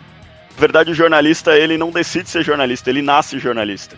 Ele tem aquele negócio dentro dele. E isso não quer dizer que o cara tem um bom texto. Na verdade, o jornalista, ele, ele tem a, as características que fazem dele um bom jornalista. Aquele perfil mais questionador, é aquele perfil mais curioso, aquele, aquele perfil de um pouco de misto de professor também, porque o jornalista ele tem muito disso. Vai atrás da, da, da notícia e ele ele quer mostrar para os outros, ele quer compartilhar o conhecimento dele. Então, assim, e, e, a minha professora, ela dizia que eu tinha muito disso. Ela me convenceu aí para jornalismo. Só que voltando ao, ao, meu tempo de infância, você vê como é que a, a, minha vida, assim, ela foi, foi tão bonita, a, a história dela, que dava até para escrever um livro. Eu lembro que eu era moleque, eu tinha, sei lá, a idade que a minha filha tem hoje, 9 anos eu desenhava as revistas, eu fazia revistas de videogame em papel sulfite, fazia os meus, os meus reviews daqueles jogos e fazia meio que uma edição minha do que era na época a Super Game Power. Akira, que depois de muito tempo, é, graças ao Theo, eu acabei conhecendo e trabalhando com Akira, aquilo lá para mim foi incrível. Assim, eu tinha o Akira é, e a galera da Super Game Power, que na verdade não existia, só o Akira que existia, mas Baby Betinho, é, Marjorie Bros, aquele, aquele povo não existia, mas eu gostava da Super Game Power, então assim, eu, eu tinha esse, esse negócio, mas não era um sonho, sabe, gente? Era uma. uma utopia, coisa do tipo que, que eu, como criança, é, gostava de, de criar minhas revistinhas e tal. E depois de muito tempo, eu acho que, sei, enfim, acabei ouvindo a minha professora seguir para jornalismo. E nessa época eu comecei a consumir muita revista de videogame, não porque eu queria ser jornalista de games, mas porque eu, eu precisava ler mais, eu gostava do tema, e foi justamente na época da EGM Brasil. Então, assim, é, é, quando eu olhava, a pergunta da Carol, assim, quem que eu me espelhava, é aquilo que eu falei, eu olhava ali no, no, na sessão de reviews e, e via é, o Guerra, o Xamã, o próprio Fabão, o Orlando Ortiz, eu olhava aqueles caras e falava, meu, eu queria, eu podia estar tá lá, né, eu sou jornalista, eu tô estudando, por que, que eu não posso estar lá com eles, né? Eu adorava o texto deles, então, assim, para mim era, era meio que uma não era um, um, um, espelho, porque assim, na época eu não pensava em, em, ser jornalista de games, mas eram pessoas que eu admirava muito. Então, assim, é, trabalhar depois é, na EGM Brasil e depois o, o UOL, que, que também era meio que um puxadinho da EGM Brasil, porque tinha muita gente da EGM Brasil lá. É, tinha eu, tinha o Prandone, que também era frila, é, o Douglas, Douglas Vieira também, o Douguinha, Guerra, que era da EGM Brasil, tinha o, o, o Pablo também, Pablo Rafael, que a gente deu uma chance para ele. Eu, lembro que foi até no EGM Zine que a gente deu a primeira oportunidade para ele na EGM, na EGM Brasil. Então, assim, a gente tem, tem, tinha essa galera que veio do, da EGM que depois passou pelo UOL, mas, assim, foram muitas referências que eu tive. E isso é uma coisa legal, assim, porque pouquinho em pouquinho eu acho que você vai pegando uma referência aqui, outra ali, e principalmente, assim, as coisas que você aprende com os seus editores é muito importante. É porque uma da, dos maiores ensinamentos que o, que o Theo me passou não foi editorial. Foi uma vez que eu cheguei muito pistola com ele, porque eu falei para ele, pô, Theo, me ferrando aqui, você nunca me manda pra um evento de games. Aí o Theo virou para mim e falou, cara, você sabe por que, que eu nunca te mandei pro evento de games? Você nunca me mostrou que tinha vontade de. Aí eu lembro que depois desse dia o Theo virou pra. É, depois desse ensinamento que o Theo me deu e falou, cara, que bom que você tá me pedindo, porque agora eu percebo que você tem vontade de trabalhar. E aí, nesse, nesse caminho aí que, que eu peguei e falei, pô, eu acho que eu preciso preciso mostrar mais, então que eu tenho interesse e tal. E aí eu acho que isso foi uma coisa que até hoje eu tenho um pouco agora disso. Eu, eu sempre tento, eu me preocupo um pouco, sabe, em, em mostrar interesse, mostrar pro, pro, pros meus chefes que, assim, ó, eu tô, tô dentro, eu quero fazer, eu quero aprender, eu quero tentar coisas novas e tal. Senão você realmente, você fica ali, né, naquele, naquela zona de conforto, seu chefe acha que para você tá muito bem e tal, e não vai. Então, assim, é... Acho que, em resumo, é tudo isso aí que eu falei, gente.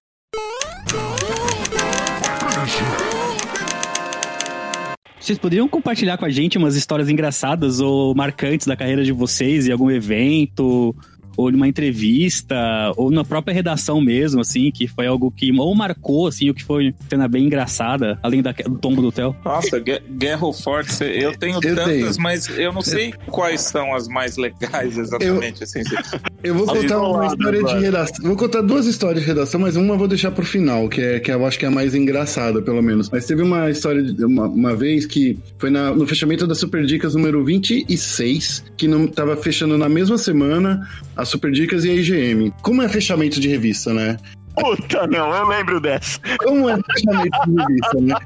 A gente fica até de madrugada, a gente escreve a revista durante o mês inteiro, mas só que ela só fica pronta mesmo no dia do fechamento, porque você tem que ficar cobrando colaborador, tinha que ficar pedindo para os cestos chegarem, daí tem revisão, daí tem tem um monte de processo, tinha um monte de processos que tinha que fazer, que geralmente ia, o dia de fechamento ia até umas duas, três horas da manhã, a gente dentro da redação para fechar uma revista. Só que nesse dia, eu e o Fabão estávamos responsáveis tanto pelas Super Dicas quanto para IGM. Daí o que a gente fez? A gente foi lá, passou a madrugada inteira fechando as Super Dicas. E daí no dia seguinte a gente tinha que fechar a IGM também. Daí eu falei pro Fabão, Fabão, eu acho que eu vou morrer. Eu não vou aguentar isso não, cara.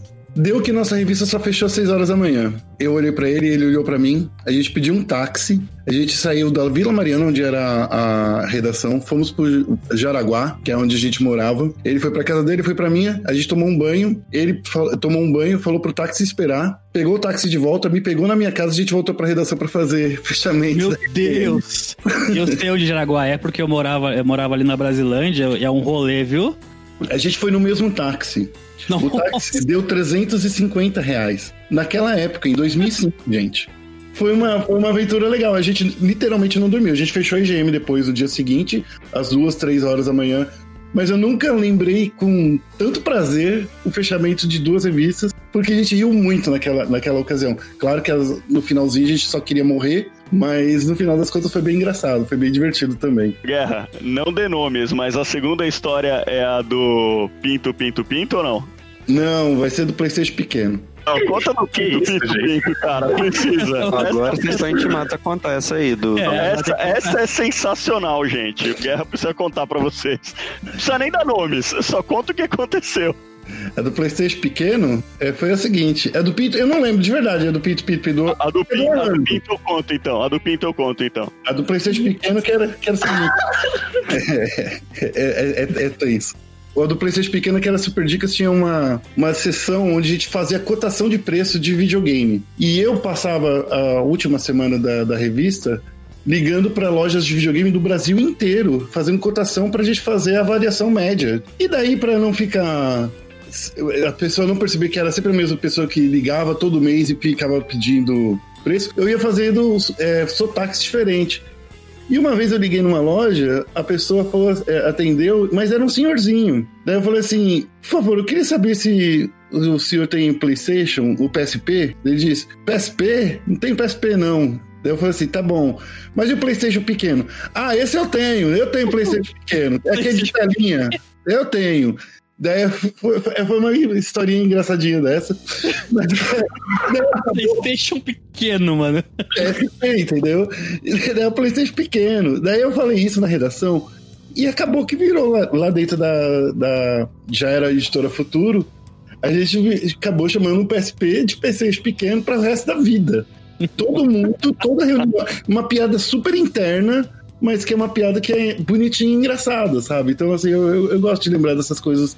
É, na verdade, assim, eu tenho muita história, na verdade, mas uma que, que eu acho que é muito engraçada foi quando o meu primeiro dia de EGM Brasil, você imagina, gente, eu tava lá tremendo e tal, aí vem o desgraçado do Rômulo, irmão do Guerra.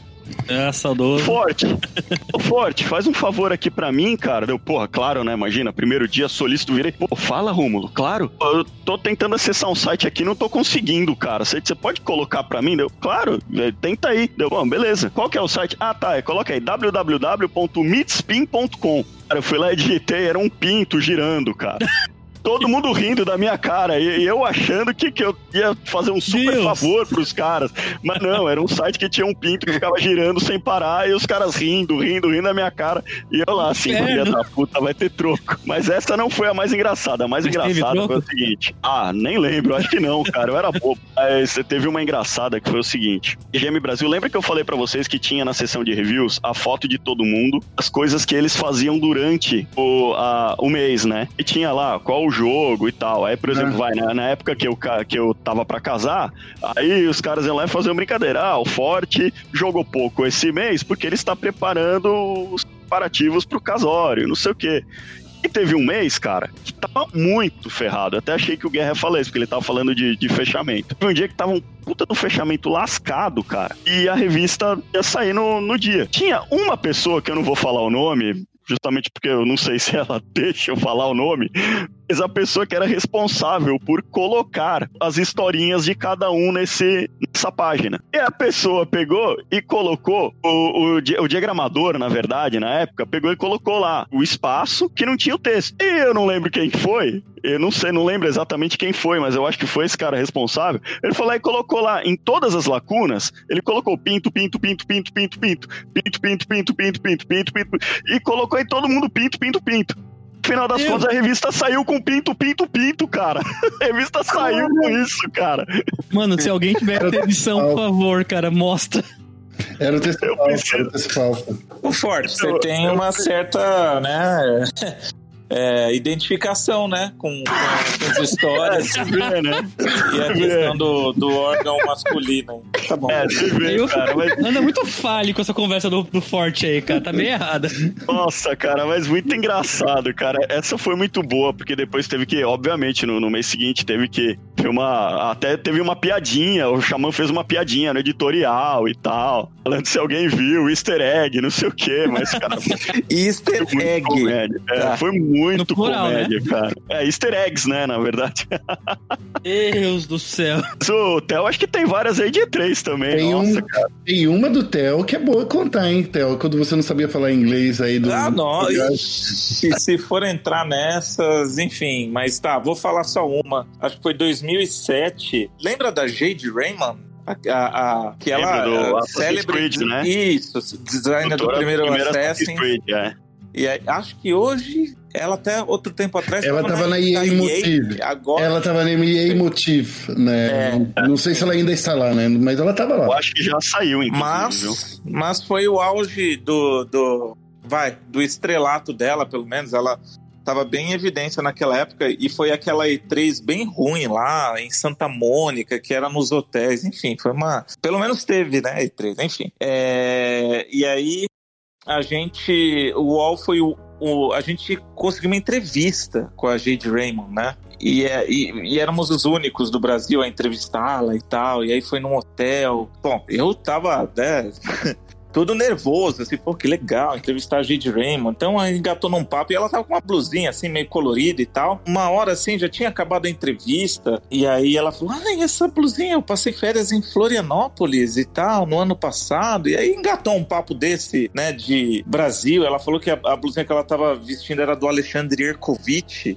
Acho que é esse o nome e tal. É. Cara famosão aí dos estilistas. Nossa, em 2007, um pouco antes até, eu nunca fiz curso de inglês. Acho que isso é uma coisa, inclusive, meio compartilhada aí por quem começou cedo, assim, no, no jornalismo de games, que meio que aprendeu a falar inglês na marra mesmo, ou jogando, ou as duas coisas. E era o meu caso, pelo menos, então era uma coisa bem macarrônica. E aí a gente já andando, cada um, né, no lobby do hotel onde a gente tava, Daí cada um ia pro se- seu lado quase se despedindo. E aí eu me animando, falando, ah, não sei o que, Alexandre Kovic, Brasil, não sei, ah, ah, etc. e tal. Eu soltei um. etc. e tal. E aí, e eu nem me liguei disso. Quem, quem, quem foi me falar disso depois foi o câmera, porque é, era o Edu, Eduardo Piagentini. Ele veio Nossa, "Cara, um você- troll, né? É, É, o maior troll. troll da Cara, história, né? Você se ligou no que, que você falou pra ela? Você falou, não, sei que você tava falando, etc. e tal. Enfim, mas uma da- das, das boas histórias de, de inglês, assim, teve na minha primeira E3 também, essa de 2004, eu fiquei num hotel. Hotel, assim, era um hotel incrível, porque era o Hilton, mas era na frente do aeroporto de Los Angeles, que basicamente significa estar a 50 minutos do Convention Center lá. E a única coisa que tinha pra comer era na frente um Burger King. E aí, na- no primeiro dia, eu fui lá e aí pedi um lanche for travel, né? Que tipo, pra viagem. Mas com a mímica junto, a, a moça acabou entendendo e tal. Tem, tem, tem esses causos, assim, né? Co- coisa de quem, né? Tem um pouco a ver aí também com, com o fato da. Que era uma época bem mais, não sei se amadora, mas pelo menos é, as- desbravadora, assim, né? É que, Theo, as, as séries de TV, os videogames, nunca teve essa expressão, né? To go, né? Então, assim, a gente nunca sa- saberia. Não, não tem nenhum jogo que você compra comida pra viagem, né? Então, eu acho que tem isso também, né? A Ah, gente tem que agora tem Death Stranding, né? Mas. É, mas é, é- já é outra ocasião. Então, assim, é engraçado, né? A gente aprendeu muito inglês, assim, com os videogames mesmo. Então, expressões que a gente é, ia atrás do dicionário, a gente aprendia. Mas o que não era dito, por exemplo, coisas pueris como essa, de é, pra viagem, ou qual o nome, sei lá, da tampa do vaso sanitário, essas coisas você não sabe o nome, porque você não utiliza no seu dia a dia, não tem nenhuma referência no mundo. E vocês dois, meus queridos, Lu, Carol, Queroguinha e Carolzinha, vocês, as preservadas e, ou momentos marcantes de vocês? Vai lá, Carol. Não, tô ótima, tô ouvindo só. Gente, eu adoro a risada tá- do Queiroga, tá cara. É, comigo? é- é extremamente contagiante. É muito contagiante, né? Ah, agra- agradeço. Eu convivo, eu convivo com essa risada todo dia. Nossa, É, não tenho nenhuma história assim tão engraçada que eu lembre no momento, não que eu possa contar, né? Mas de momento marcante, e não é nem engraçado, mas já que você deu a brecha, ah, minha, ano passado, né? Foi minha primeira E3, né? Esse ano a gente não tem nem E3 pra, pra poder fazer qualquer comentário, mas foi um, um momento pra mim muito memorável, assim. Lembro de há muitos anos assistir em casa e era aquela coisa de nunca vou estar lá, sabe? E realmente poder estar tá ali de frente pro convention center, poder fazer parte daquilo foi um momento aquela coisa de se olhar para trás e achar que valeu a pena tudo que você passou, porque foi bem foi bem marcante para mim. Me emocionei pra caramba, aquela coisa, né? Saí do interior, não tinha ninguém, fiz tracei meu caminho como eu consegui e, e passou aquele filminho assim na, na, cabe, na minha cabeça desde o dia que eu ganhei bolsa na faculdade até as primeiras oportunidades e finalmente tá realizando um sonho. Então, é, não é uma história engraçada, mas é uma, uma história que, que me deixa feliz sempre que eu lembro. Ah, sim, isso aí não. Acho que não tem a. Vamos falar, o, o, o, engraçado ou o marcante, eu acho que os dois têm um, pesos bem equivalentes, de certa forma, porque são coisas marcantes da nossa da profissão, né? E do que a gente como a gente chegou lá, lembro que eu tava acompanhando no Instagram seus stories lá e uh, suas fotos, que ficava, caralho, cara, tô feliz pra caralho, que da hora, mano. Eu tava, eu tava muito feliz. E, tipo, eu me permiti viver essa felicidade, porque é isso também. A gente. É engraçado, né? Porque quando a gente fala de jornalismo de games, a gente fala de um, um, um público que é muito apaixonado, porque a gente é consumidor também do que a gente faz, né? Eu vejo isso muito diferente de outras formas de jornalismo, porque eu tenho muitos amigos que se formaram comigo, enfim, que estão, sei lá, na área de jornalismo econômico, político, qualquer outra área, e não necessariamente tem paixão por aquilo que está cobrindo. É simplesmente você executar bem sua profissão, porque esse é o papel do jornalista. E a gente tem isso, né? A gente, eu sinto que a área de games tem esse diferencial, porque todo mundo que trabalha nessa área tem um, um, um amor muito grande, faz as coisas com muita paixão. E de fato, em boa parte dos momentos a gente precisa separar as coisas, né? E colocar um pouco da razão à frente do sentimento, porque você tá ali a trabalho, como o Theo bem colocou, assim, saber fazer essa separação. Mas em outros momentos não tem como. A gente tá falando de algo que faz parte de sonho, que faz parte de hobby, de algo que a gente cresceu. Poxa, eu sou filha única, eu cresci jogando videogames. Então, muitos momentos marcantes da minha vida eu tenho. É, os games, assim, como memória. Eu, eu, lembro de fases em que eu vivi, de acontecimentos marcantes, do que, que eu tava jogando na época, o que, que eu tava jogando quando eu vi tal notícia, quando eu fiquei sabendo de tal coisa, quando eu pensava em outras coisas, enfim. Isso marca muito a gente como pessoa, não só como profissional. E esse 3 foi o momento que eu me permiti viver como pessoa também, como fã, como, como jogadora, como eu falei, como uma menina que saiu do interior para tentar as coisas sem saber se ia dar certo ou não, e eu me permiti viver naquele naquele momento ali, assim, deixar um pouco de lado essa pose ali de jornalista e vamos tentar ver as coisas de uma ótica mais afastada para realmente sentir. Que acho que é o que a gente tem que se permitir, justamente porque a gente faz parte desse público muito apaixonado, né? Então, é, eu tô aqui fazendo uma revisitação da minha memória e eu não tenho também histórias tão engraçadas assim. Talvez uma que dá pra citar bem rapidamente, com poucos detalhes, foi na minha estreia é, de cobertura em evento em loco de esporte eletrônico, que foi lá né, na Capcom Tour, na Webidia, porque basicamente a minha chegada até lá no primeiro dia de evento foi uma, foi uma odisseia, porque eu não, eu não sabia nada, né, praticamente, né, eu tinha só aquela bagagem do Street Fighter que eu tinha, né, PlayStation, mas principalmente da, do meu SNES, né? Então, ou seja, né? Já foi uma, uma coisa muito interessante de eu ter que pesquisar, correr atrás dos nomes e tudo mais. E tem um ônibus que, como eu moro perto da, do metrô Conceição, da linha azul, o. Oi? Como eu moro perto do, do metrô da. Então, você é meu vizinho? A gente era vizinho, então. Né? Sim. Moro é, próximo de Congonhas. E, e por que eu falo isso? Pra, como, como, ponto, como ponto de referência, porque eu pensei, não, beleza, tem um busão que intermunicipal que ele faz Conceição e Taboão da Serra, que ele vai, ele, ele corta um baita caminho e, e, vai pela Bandeirantes, né? Então, ele me deixa ali pertinho da, do Ibidia, sucesso. Eu me perdi esse ônibus. Putz, eu perdi o ônibus porque tava lá no, no horário tal hora, não era essa hora, claramente. E aí eu, eu vi indo embora, eu falei assim, pelo amor de Deus. Aí eu, eu não tinha como pegar Uber, não tinha condições, ainda mais porque, de novo, era um trabalho é, colaborativo, enfim, várias questões ali de perrengue. E eu olhei, eu falei assim, pelo amor de Deus, eu, eu ia chegar lá em cinco minutos, agora tô lascado. Aí eu peguei outro busão, fui até o aeroporto, desci, desci no aeroporto, saí correndo, atravessei ali a, a, o viaduto, fui descendo até Bandeirantes para tentar pegar ele, né? O, esse ônibus, ele, ele, ele, dá uma, ele dá uma voltinha até cair na Bandeirantes, né? Uhum. E eu, eu correndo, correndo, correndo, chego na Bandeirantes, quando eu tô na faixa de PDS esperando, né? Que é Bandeirantes, ou seja, né? Rodovia, né? Vai, vai demorar pra abrir pra gente, né? Como PDS. Eu vejo o busão passar. Vum. Aí eu falei assim, você tá louco. perdi, perdi o busão. Eu olhei pro relógio lá, o evento ia começar uma. E como era a minha primeira vez, né? Eu já pensava que aquilo lá, né? Começa uma pontualmente, né? Então, começa já com os jogos e tudo mais, né? Então, começa aquela pressão, né? Sua de, ai, cara, que eu vou perder o evento, vou perder algo importante, eu vou perder a cobertura. Eu sou, sou um fracassado, pelo amor de Deus. e aí eu olhei, eu falei assim, cara, não tem. Se eu for tentar ir até o metrô, vai, vai, vai demorar muito pra pegar trem, não sei o que, não tem como pegar Uber, táxi. Aí eu olhei. eu, tava, eu tava em Congonhas, hein? Bem perto do aeroporto, bem no aeroporto. Eu falei assim, cara, eu vou correr. E eu fui correndo de Congonhas até o final da Bandeirantes.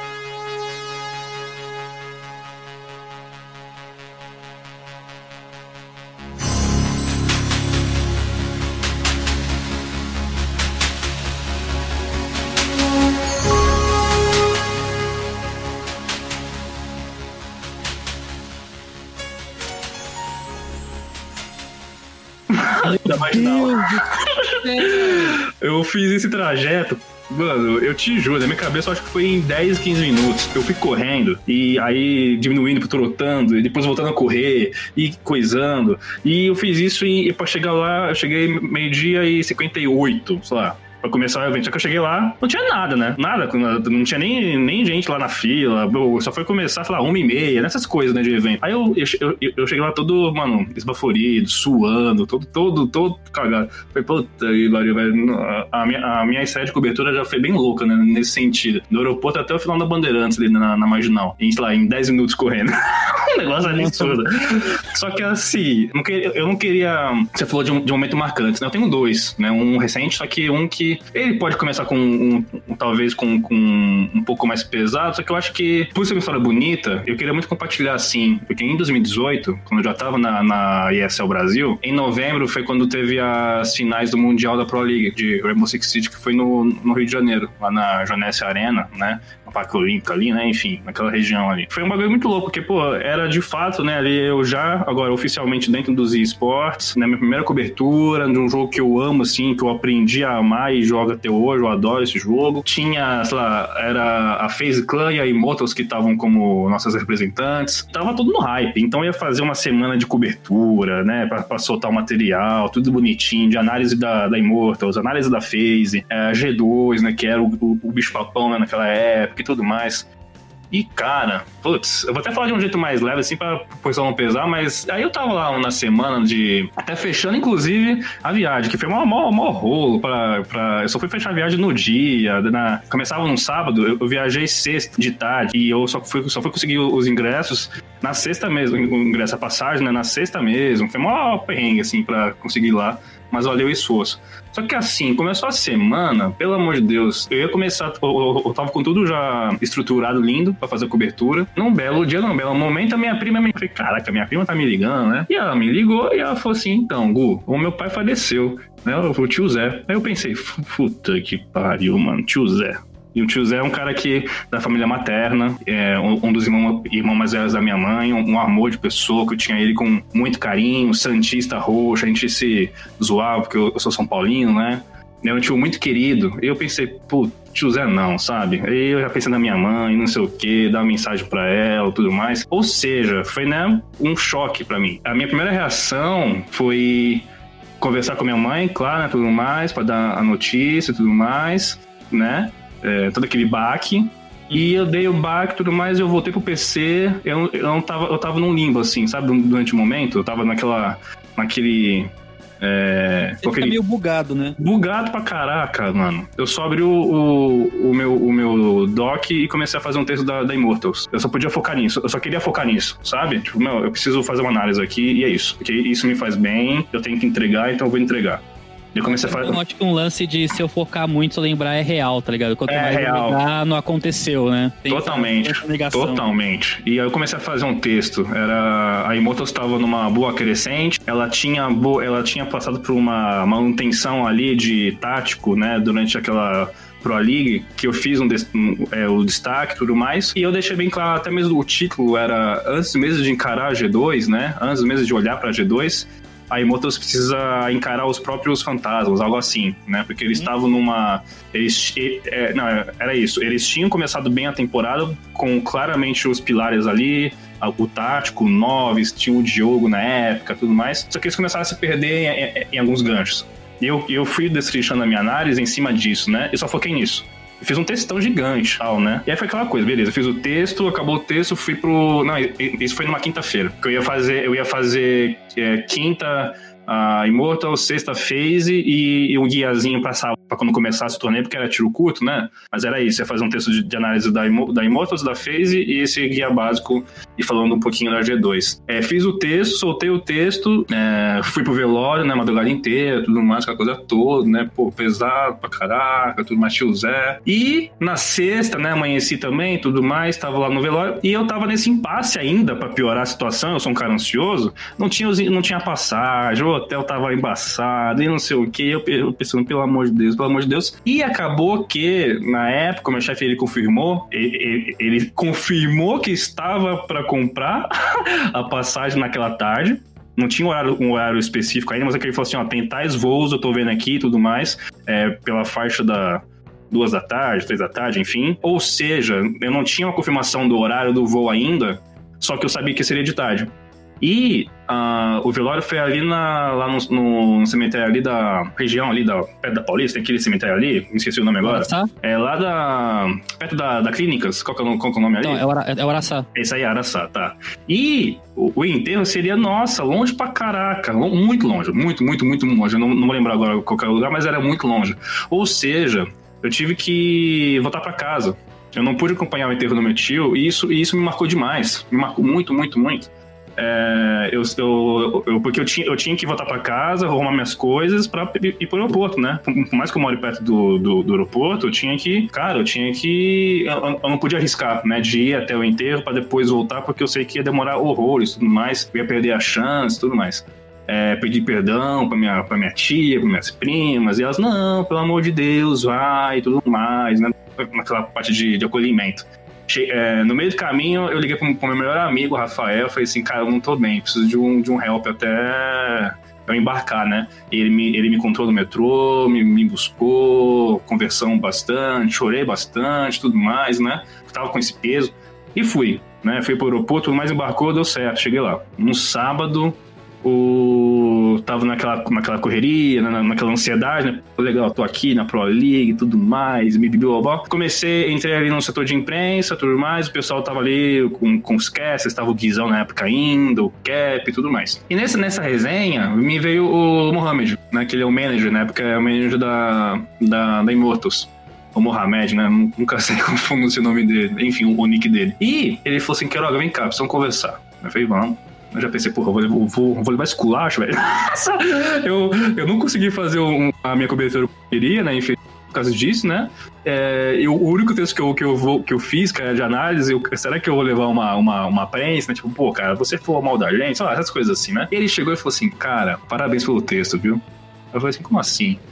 É, assim que você postou, eu vi, a gente estava embarcando pro Rio, eu peguei, eu li na viagem, eu vi que o PX também estava tava lendo. O seu texto é, é muito bom. A, a, análise que você fez, nossa, da, da, transição, dos pontos altos e baixos da temporada, aonde a gente pode pegar a G2. Foi um texto tão foda que eu imprimi no hotel e na nossa pré-eleição eu usei ele como base. Olha o que, o que nós fazíamos e olha, e olha o que deixamos de fazer.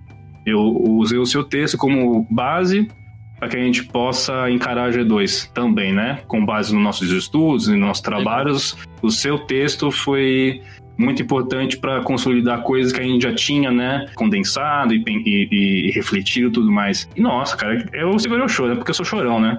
Eu, e quando ele me falou isso, eu pensei, caraca, mano, o meu texto foi usado como base de preleção para encarar de frente a melhor equipe do mundo de Rainbow Six Siege. E o primeiro mapa foi, foi, foi um bom mapa disputado, foi muito bom o mapa disputado. Depois eles, eles andaram, infelizmente, né? Mas, mas tem isso. E quando eu saí do primeiro dia, né, exausto, né, de, de Pro League e tudo mais, na saidinha eu acabei trombando com o pessoal da, da Immortals.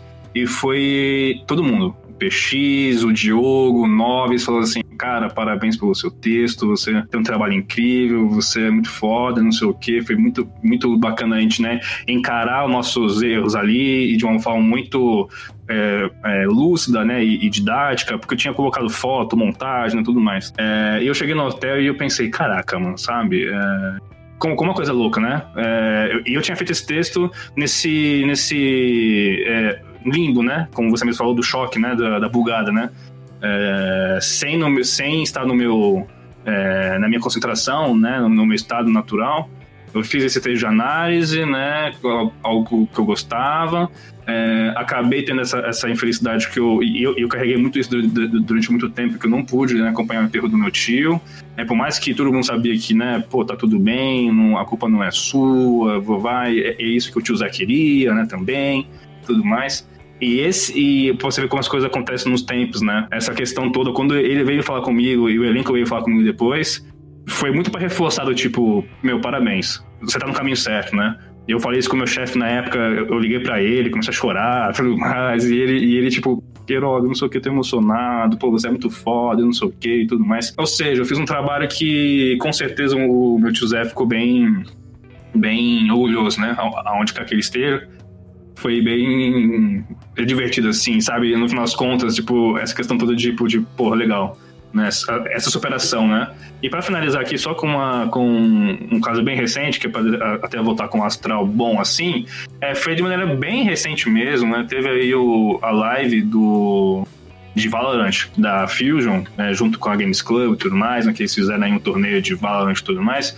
Valorant que me rendeu né, uma, uma boa dor de cabeça por um tweet Nossa. que eu fiz, né, de celebração. A gente falou, né, inclusive, né, sim, já sim, no, no outro cast. No, no, no, no, outro cast, enfim, né, sobre eu celebrar poder jogar com personagens pretos e, e deu o que deu, né, foi motivo de ataques racistas. O importante é que eles caíram caíram, foram derrubados, derrubados por um preto. Ricardo Regis, um beijão para você, um amigo que eu, que eu que eu conheci a partir dessa desgraça toda, né? Porque pelo menos essas coisas acontecem, né? Do, do racismo a gente se une e fica mais forte, os pretos. E é, um, foram isso comecinho de maio, né? Então aconteceu muita, muita coisa na bolha de esportes, né? Teve lá a execução do Floyd é, e a bolha começando a falar de racismo e, e não sabendo falar de racismo, eu olhando aquilo ali, eu conseguindo, ter, eu tendo a liberdade de, de poder fazer textos mais é, embasados para trazer, né? Sobre como é que a nossa realidade afasta o, os negros dos esportes, tudo isso já está lá na ESPN, o pessoal que me acompanha sabe desse trabalho. E a cereja do bolo foi é, todo esse meu trabalho antirracista, ele foi homenageado é, e, e é, ganhei uma música dedicada pelo, pelo Emicida, né, que ele abriu né, o, o dia da final desse torneio da, de Valorant, né, numa live e tudo mais, e ele acabou me dedicando uma música Dedicar isso aqui pro meu parceiro Luiz Queiroga, que fez um texto falando sobre o ambiente dos esportes. Eles vão fazer de tudo para que você reaja. Então levanta e anda, vai, levanta e anda, vai, levanta e anda, vai, levanta e anda. Obrigado a cada um de vocês que ficou na sintonia, tamo junto. Mais um salve pro meu mano Luiz Queiroga. Obrigado pela aceitação, eu sei. Canta, que boy é o fim do mês olha, olha também questão de timing, né? É, as coisas. Eu, né, eu, passei vários perrengues, passo, né, querendo não, porque é, é complicado tudo isso. Né, é, é, é, complicado e é contrariar as estatísticas do ser negro no, nos esportes. Ter um cara como o Emicida me dedicando a música Inácio da, da Catingueira, que é uma baita música, sabe? Tem uma mensagem tremenda. É, e, me, e, me, citando outras duas vezes. então. E, é, eu depois... lembro você marcou nos, com os clipes e surtando no Twitter. É, e surtando, e depois e, e, a gente trocando ideia depois no WhatsApp, sabe? Se aproximando, tipo, caraca, velho. Então, a história do tio Zé, essa do MC, eu acho que é, eu fui muito no gancho do que a Carol falou sobre a gente olhar para trás, olhar para nossa jornada é, e olhar onde a gente tá hoje, sabe? Sempre eu acho que é importante reconhecendo os privilégios, né? Eu comecei a trabalhar de forma colaborativa na escola, Só que eu não tinha que me preocupar com, com outras coisas, com conta, não sei o quê, porque eu tava em escola de elite, minha família me deu tudo, então eu podia ainda assim. É uma história bacana falar que eu comecei trabalhando enquanto eu estudava, só que sabendo do meu, da, da minha posição privilegiada, mesmo sendo negro, mas por tudo que eu, que eu tenho da minha família, né? O Theo comentando que, pô, o pai dele falou assim: vamos, filho, vamos abraçar, vamos fazer um plano de ação e, e, e, e vamos partir para essa, né? Somos muito privilegiados, é, privilegiados também nesse, nesse aspecto, né? Então acho que é sempre importante quando a gente faz essa, esse resgate histórico né, da nossa carreira, das nossas conquistas, e temos que comemorar mesmo, temos que exaltar mesmo. Eu, eu pelo menos, gosto muito de olhar para trás e pensar, pô, eu fiz tudo isso também porque eu, eu sou uma pessoa muito, muito privilegiada, né? É o meu esforço aliado ao contexto onde eu tô, como, como pessoa e por aí vai. Enfim, falei demais, né? Mas é isso. Imagina, cara. A história que eu queria contar mesmo, é, o Theo falou das E3, do, do inglês da vida, acontece muito, assim, principalmente a gente que tá um pouco cansado, porque é, quando eu fui pré 3, 7, 2018, ou eu fui enquanto eu tava na faculdade. Eu fazia trabalhos de faculdade, madrugada, dormia para acordar para ir pré 3 e chegava no hotel tinha que fazer trabalho. Meu último ano de faculdade é, teve a greve dos caminhoneiros. Então, eu tava muito feliz porque o, o o período ia acabar no dia que eu ia viajar para E3. Teve a greve dos caminhoneiros, aumentou uma semana. Todas as minhas provas foram empurradas uma semana, que era na semana que eu estaria na E3. Eu fiz prova à distância em Los Angeles. Foi um período bem triste, assim. Eu tava tão cansado nesse dia que comecei a conversar em português com tutores lá do jogo. A Celina que tava comigo, ela virou para mim, começou a fazer gestos. Não estava entendendo. Eu falei: "O que, que, que foi?" Você tá falando em português, eu não tô não. E o, o cara tava com. O professor tava com uma cara de paisagem olhando pra mim. Ah, não, não, sorry, sorry. É, é essa coisa assim que. O fato de eu estar tá tão cansado, a gente foi na jogar a DLC do Destiny 2.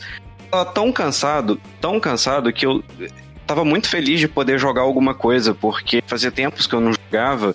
Eu tava muito, eu tava muito fissurado ali, eu tava emocionado com o gameplay porque fazia muito tempo que eu não jogava mesmo. Eu tinha guardado a, a minha última bala da Azuka, acertar o chefão. Seu golpe final. Errei por, por pixels de diferença. Tava com headphone, eu tava, eu, eu tava tão na, na minha bolha jogando, gritei.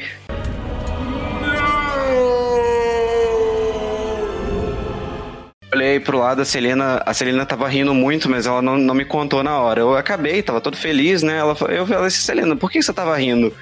Não, porque na hora que você tava jogando, você gritou não. Todo mundo da sala tirou o headphone para olhar para você, inclusive o produtor.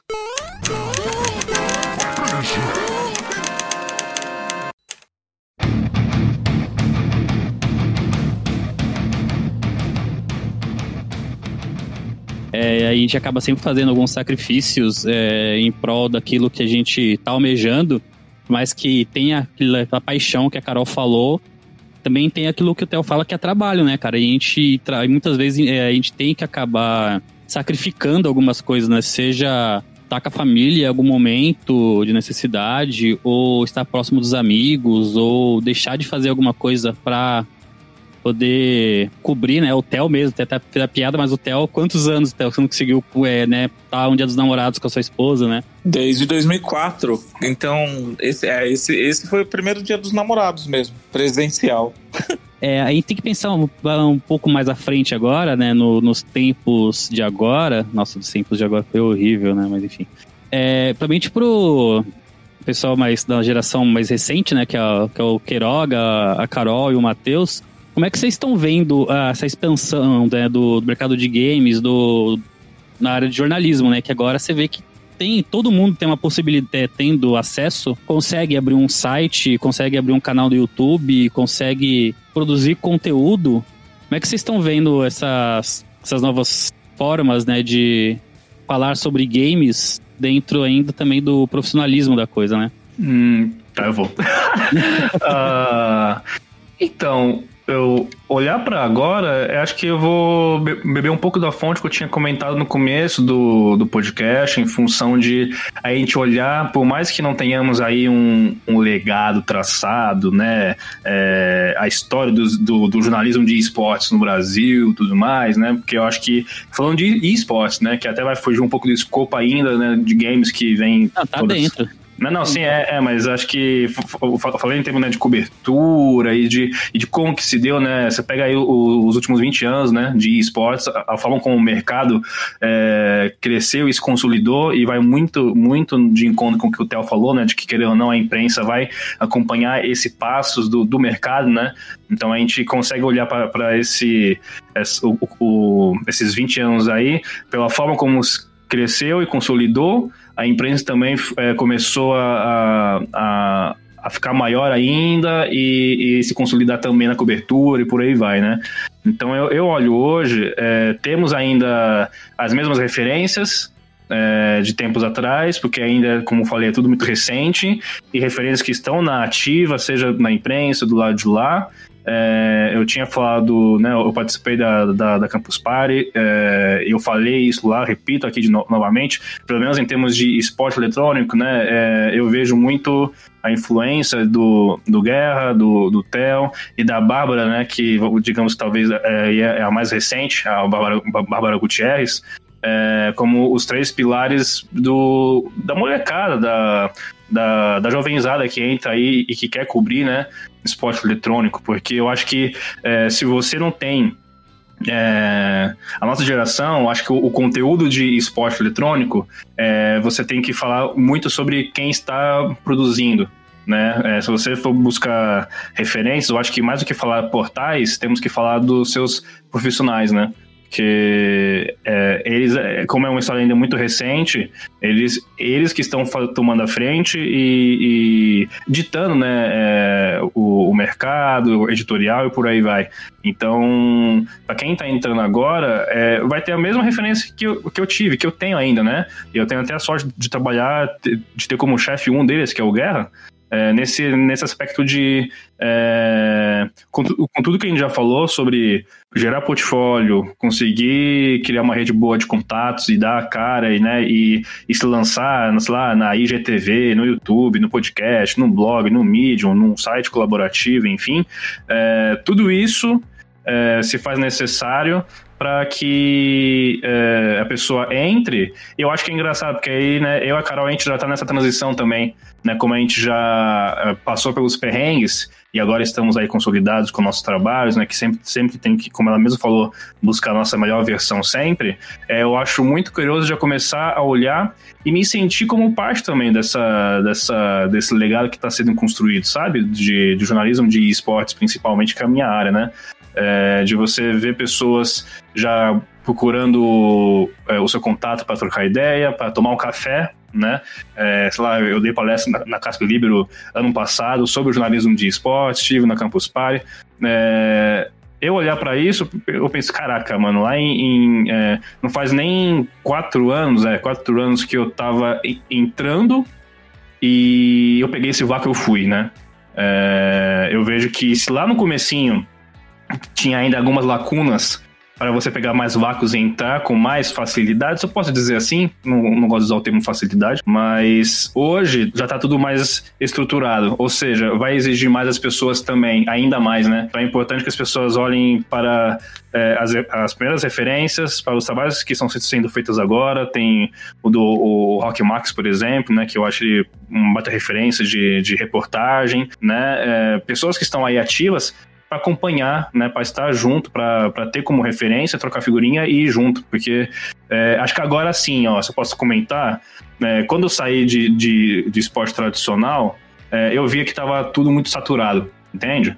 É, era sempre as mesmas pessoas, saía de um portal, ia para outro, saía de uma TV, ia para outra TV, ia para concorrência. Eram as mesmas peças sempre, né? E no esporte eletrônico, que já que estava começando a, a- essa esponjinha começou a, a encharcar, né? A puxar mais pessoas, eu pensei, agora é hora, né? Eu preciso ir. É, hoje eu sinto que já está um pouco mais consolidado. Não vou falar barreiras, né? Mas é, você vai ter que fazer um caminho bem mais é, árduo para conseguir, assim como é no esporte tradicional, entrar. Porque querendo ou não, eu, eu percebo também, já que começamos a, a a rodar os mesmos, os mesmos nomes né, na imprensa de esporte eletrônico. E cada vez mais importante que a pessoa consiga ter ferramentas para ser a, a, nova pessoa. Pra, assim como eu, eu entrei um tempo atrás e já estou aqui agora, a Carol também. É, essa pessoa que está ouvindo a gente, o podcast, e está ouvindo tanta geração que veio aí e que foi pioneira, que desbravou, como falou o Theo, e, e nós que pegamos aqui a, a onda e, e fizemos por, por onde para estar aqui, essas pessoas têm que juntar o melhor dos dois mundos para conseguir cativar o seu espaço no mercado atual. É, eu acho que assim, quando a gente olha pro, pro, pro cenário, a gente vê que é, tem tanta coisa ainda para para acontecer, a gente tem tanto espaço ainda para expandir. Eu vejo que na, na área de esportes mesmo, é, os próprios times passam por dificuldades por, por criar conteúdo ou para fazer que esse conteúdo saia da bolha do só dos seus jogadores, dos seus, dos seus dos seus seguidores, que expandem esse conteúdo para outros lugares. Quando a gente fala de, de indústria de games mesmo, a gente viu essa pesquisa que o Theo fez agora. A quantidade de, de press leads que a gente recebe que acaba é, não, não servindo ao jornalista e nem ao cliente do, da marca, né? Então, assim, é, a gente pode crescer de tantas formas. É, por exemplo, uma das coisas que a gente aplica bastante na ESPN é contar boas histórias, né? Procurar mais as histórias do que fica dando notinha de ah, chegou roupinha, roupinha nova, nova no jogo. É, existe um mercado para consumir esse conteúdo, sim, mas existe formas de você se aproximar, né? Eu acho que tanto do, do, do seu leitor, tanto também do, do, assessor e jornalista, o Theo agora que é o traidor, né? Que ele é, é, é assessor de imprensa, é o mais, mais recente traidor aí de nós, entre nós aqui. É, fez uma ótima pesquisa para tentar entender como é que é esse mercado, como a gente se comunica. Então, assim, tem muita coisa que a gente pode crescer, dá para crescer para tantos lados, é, jornalismo, não só escrever em site, mas pô, trabalhar com uma produtora de games como a Sony, sabe, cuidando do PlayStation Blog, por exemplo, é um caso que, que tinha aqui no Brasil. Dá para ser jornalista de games de outras formas e, e, e, nada mais do que do que a gente imagina. Esse mercado já está efervescente, já tem muito espaço para crescer. É só não colocar um túnel vision né, na, no seu caminho que você consegue ver que você consegue entrar nesse mercado é, de uma forma ou de outra.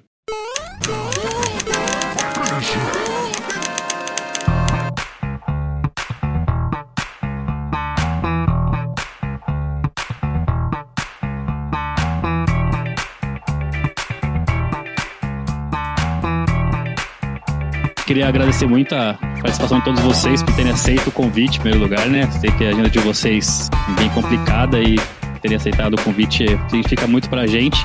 Qual pessoal onde encontrar vocês, né? Os, as twitters de vocês, é, redes sociais, sites, todo mundo conhece já, mas é sempre bom dar uma reforçada.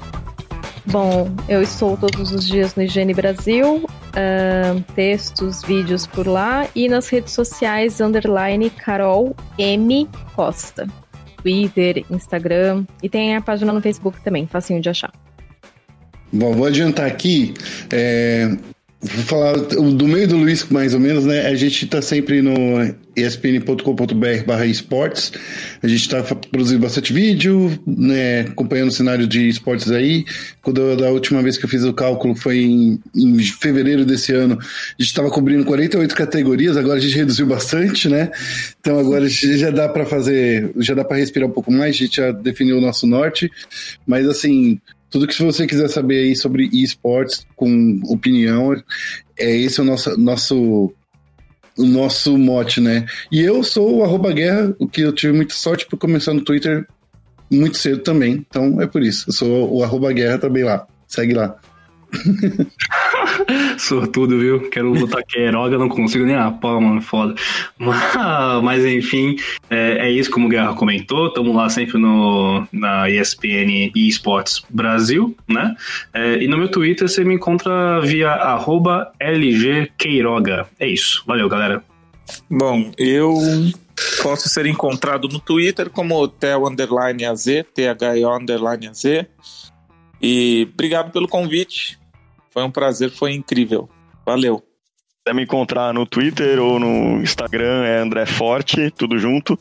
É, mas não espere muita coisa, porque eu, eu realmente assim eu sou mais reader do que ativo lá. E eu só queria agradecer realmente dos vocês, é, o pessoal do Nerdweek pelo, pelo convite e, e a todos que participaram, Guerrinha, Theo, Carol, Quiroga, Deus, cara, obrigado, muito obrigado, foi um papo muito bacana e, fiquei muito feliz aí, foram duas horas aí muito bacanas. Bom, eu não tô muito ativo no Twitter, mas você pode me achar no arroba bigonho. Tem bigonho mesmo, apesar de escrever bigogno, tá bigonho com NH. Eu sou mais ativo no Facebook, é só Matheus Bigonho também, escreve bigogno. Encontra textos meus no canal Tech. Então é isso aí, gente. Muito obrigado, até a próxima e tchau.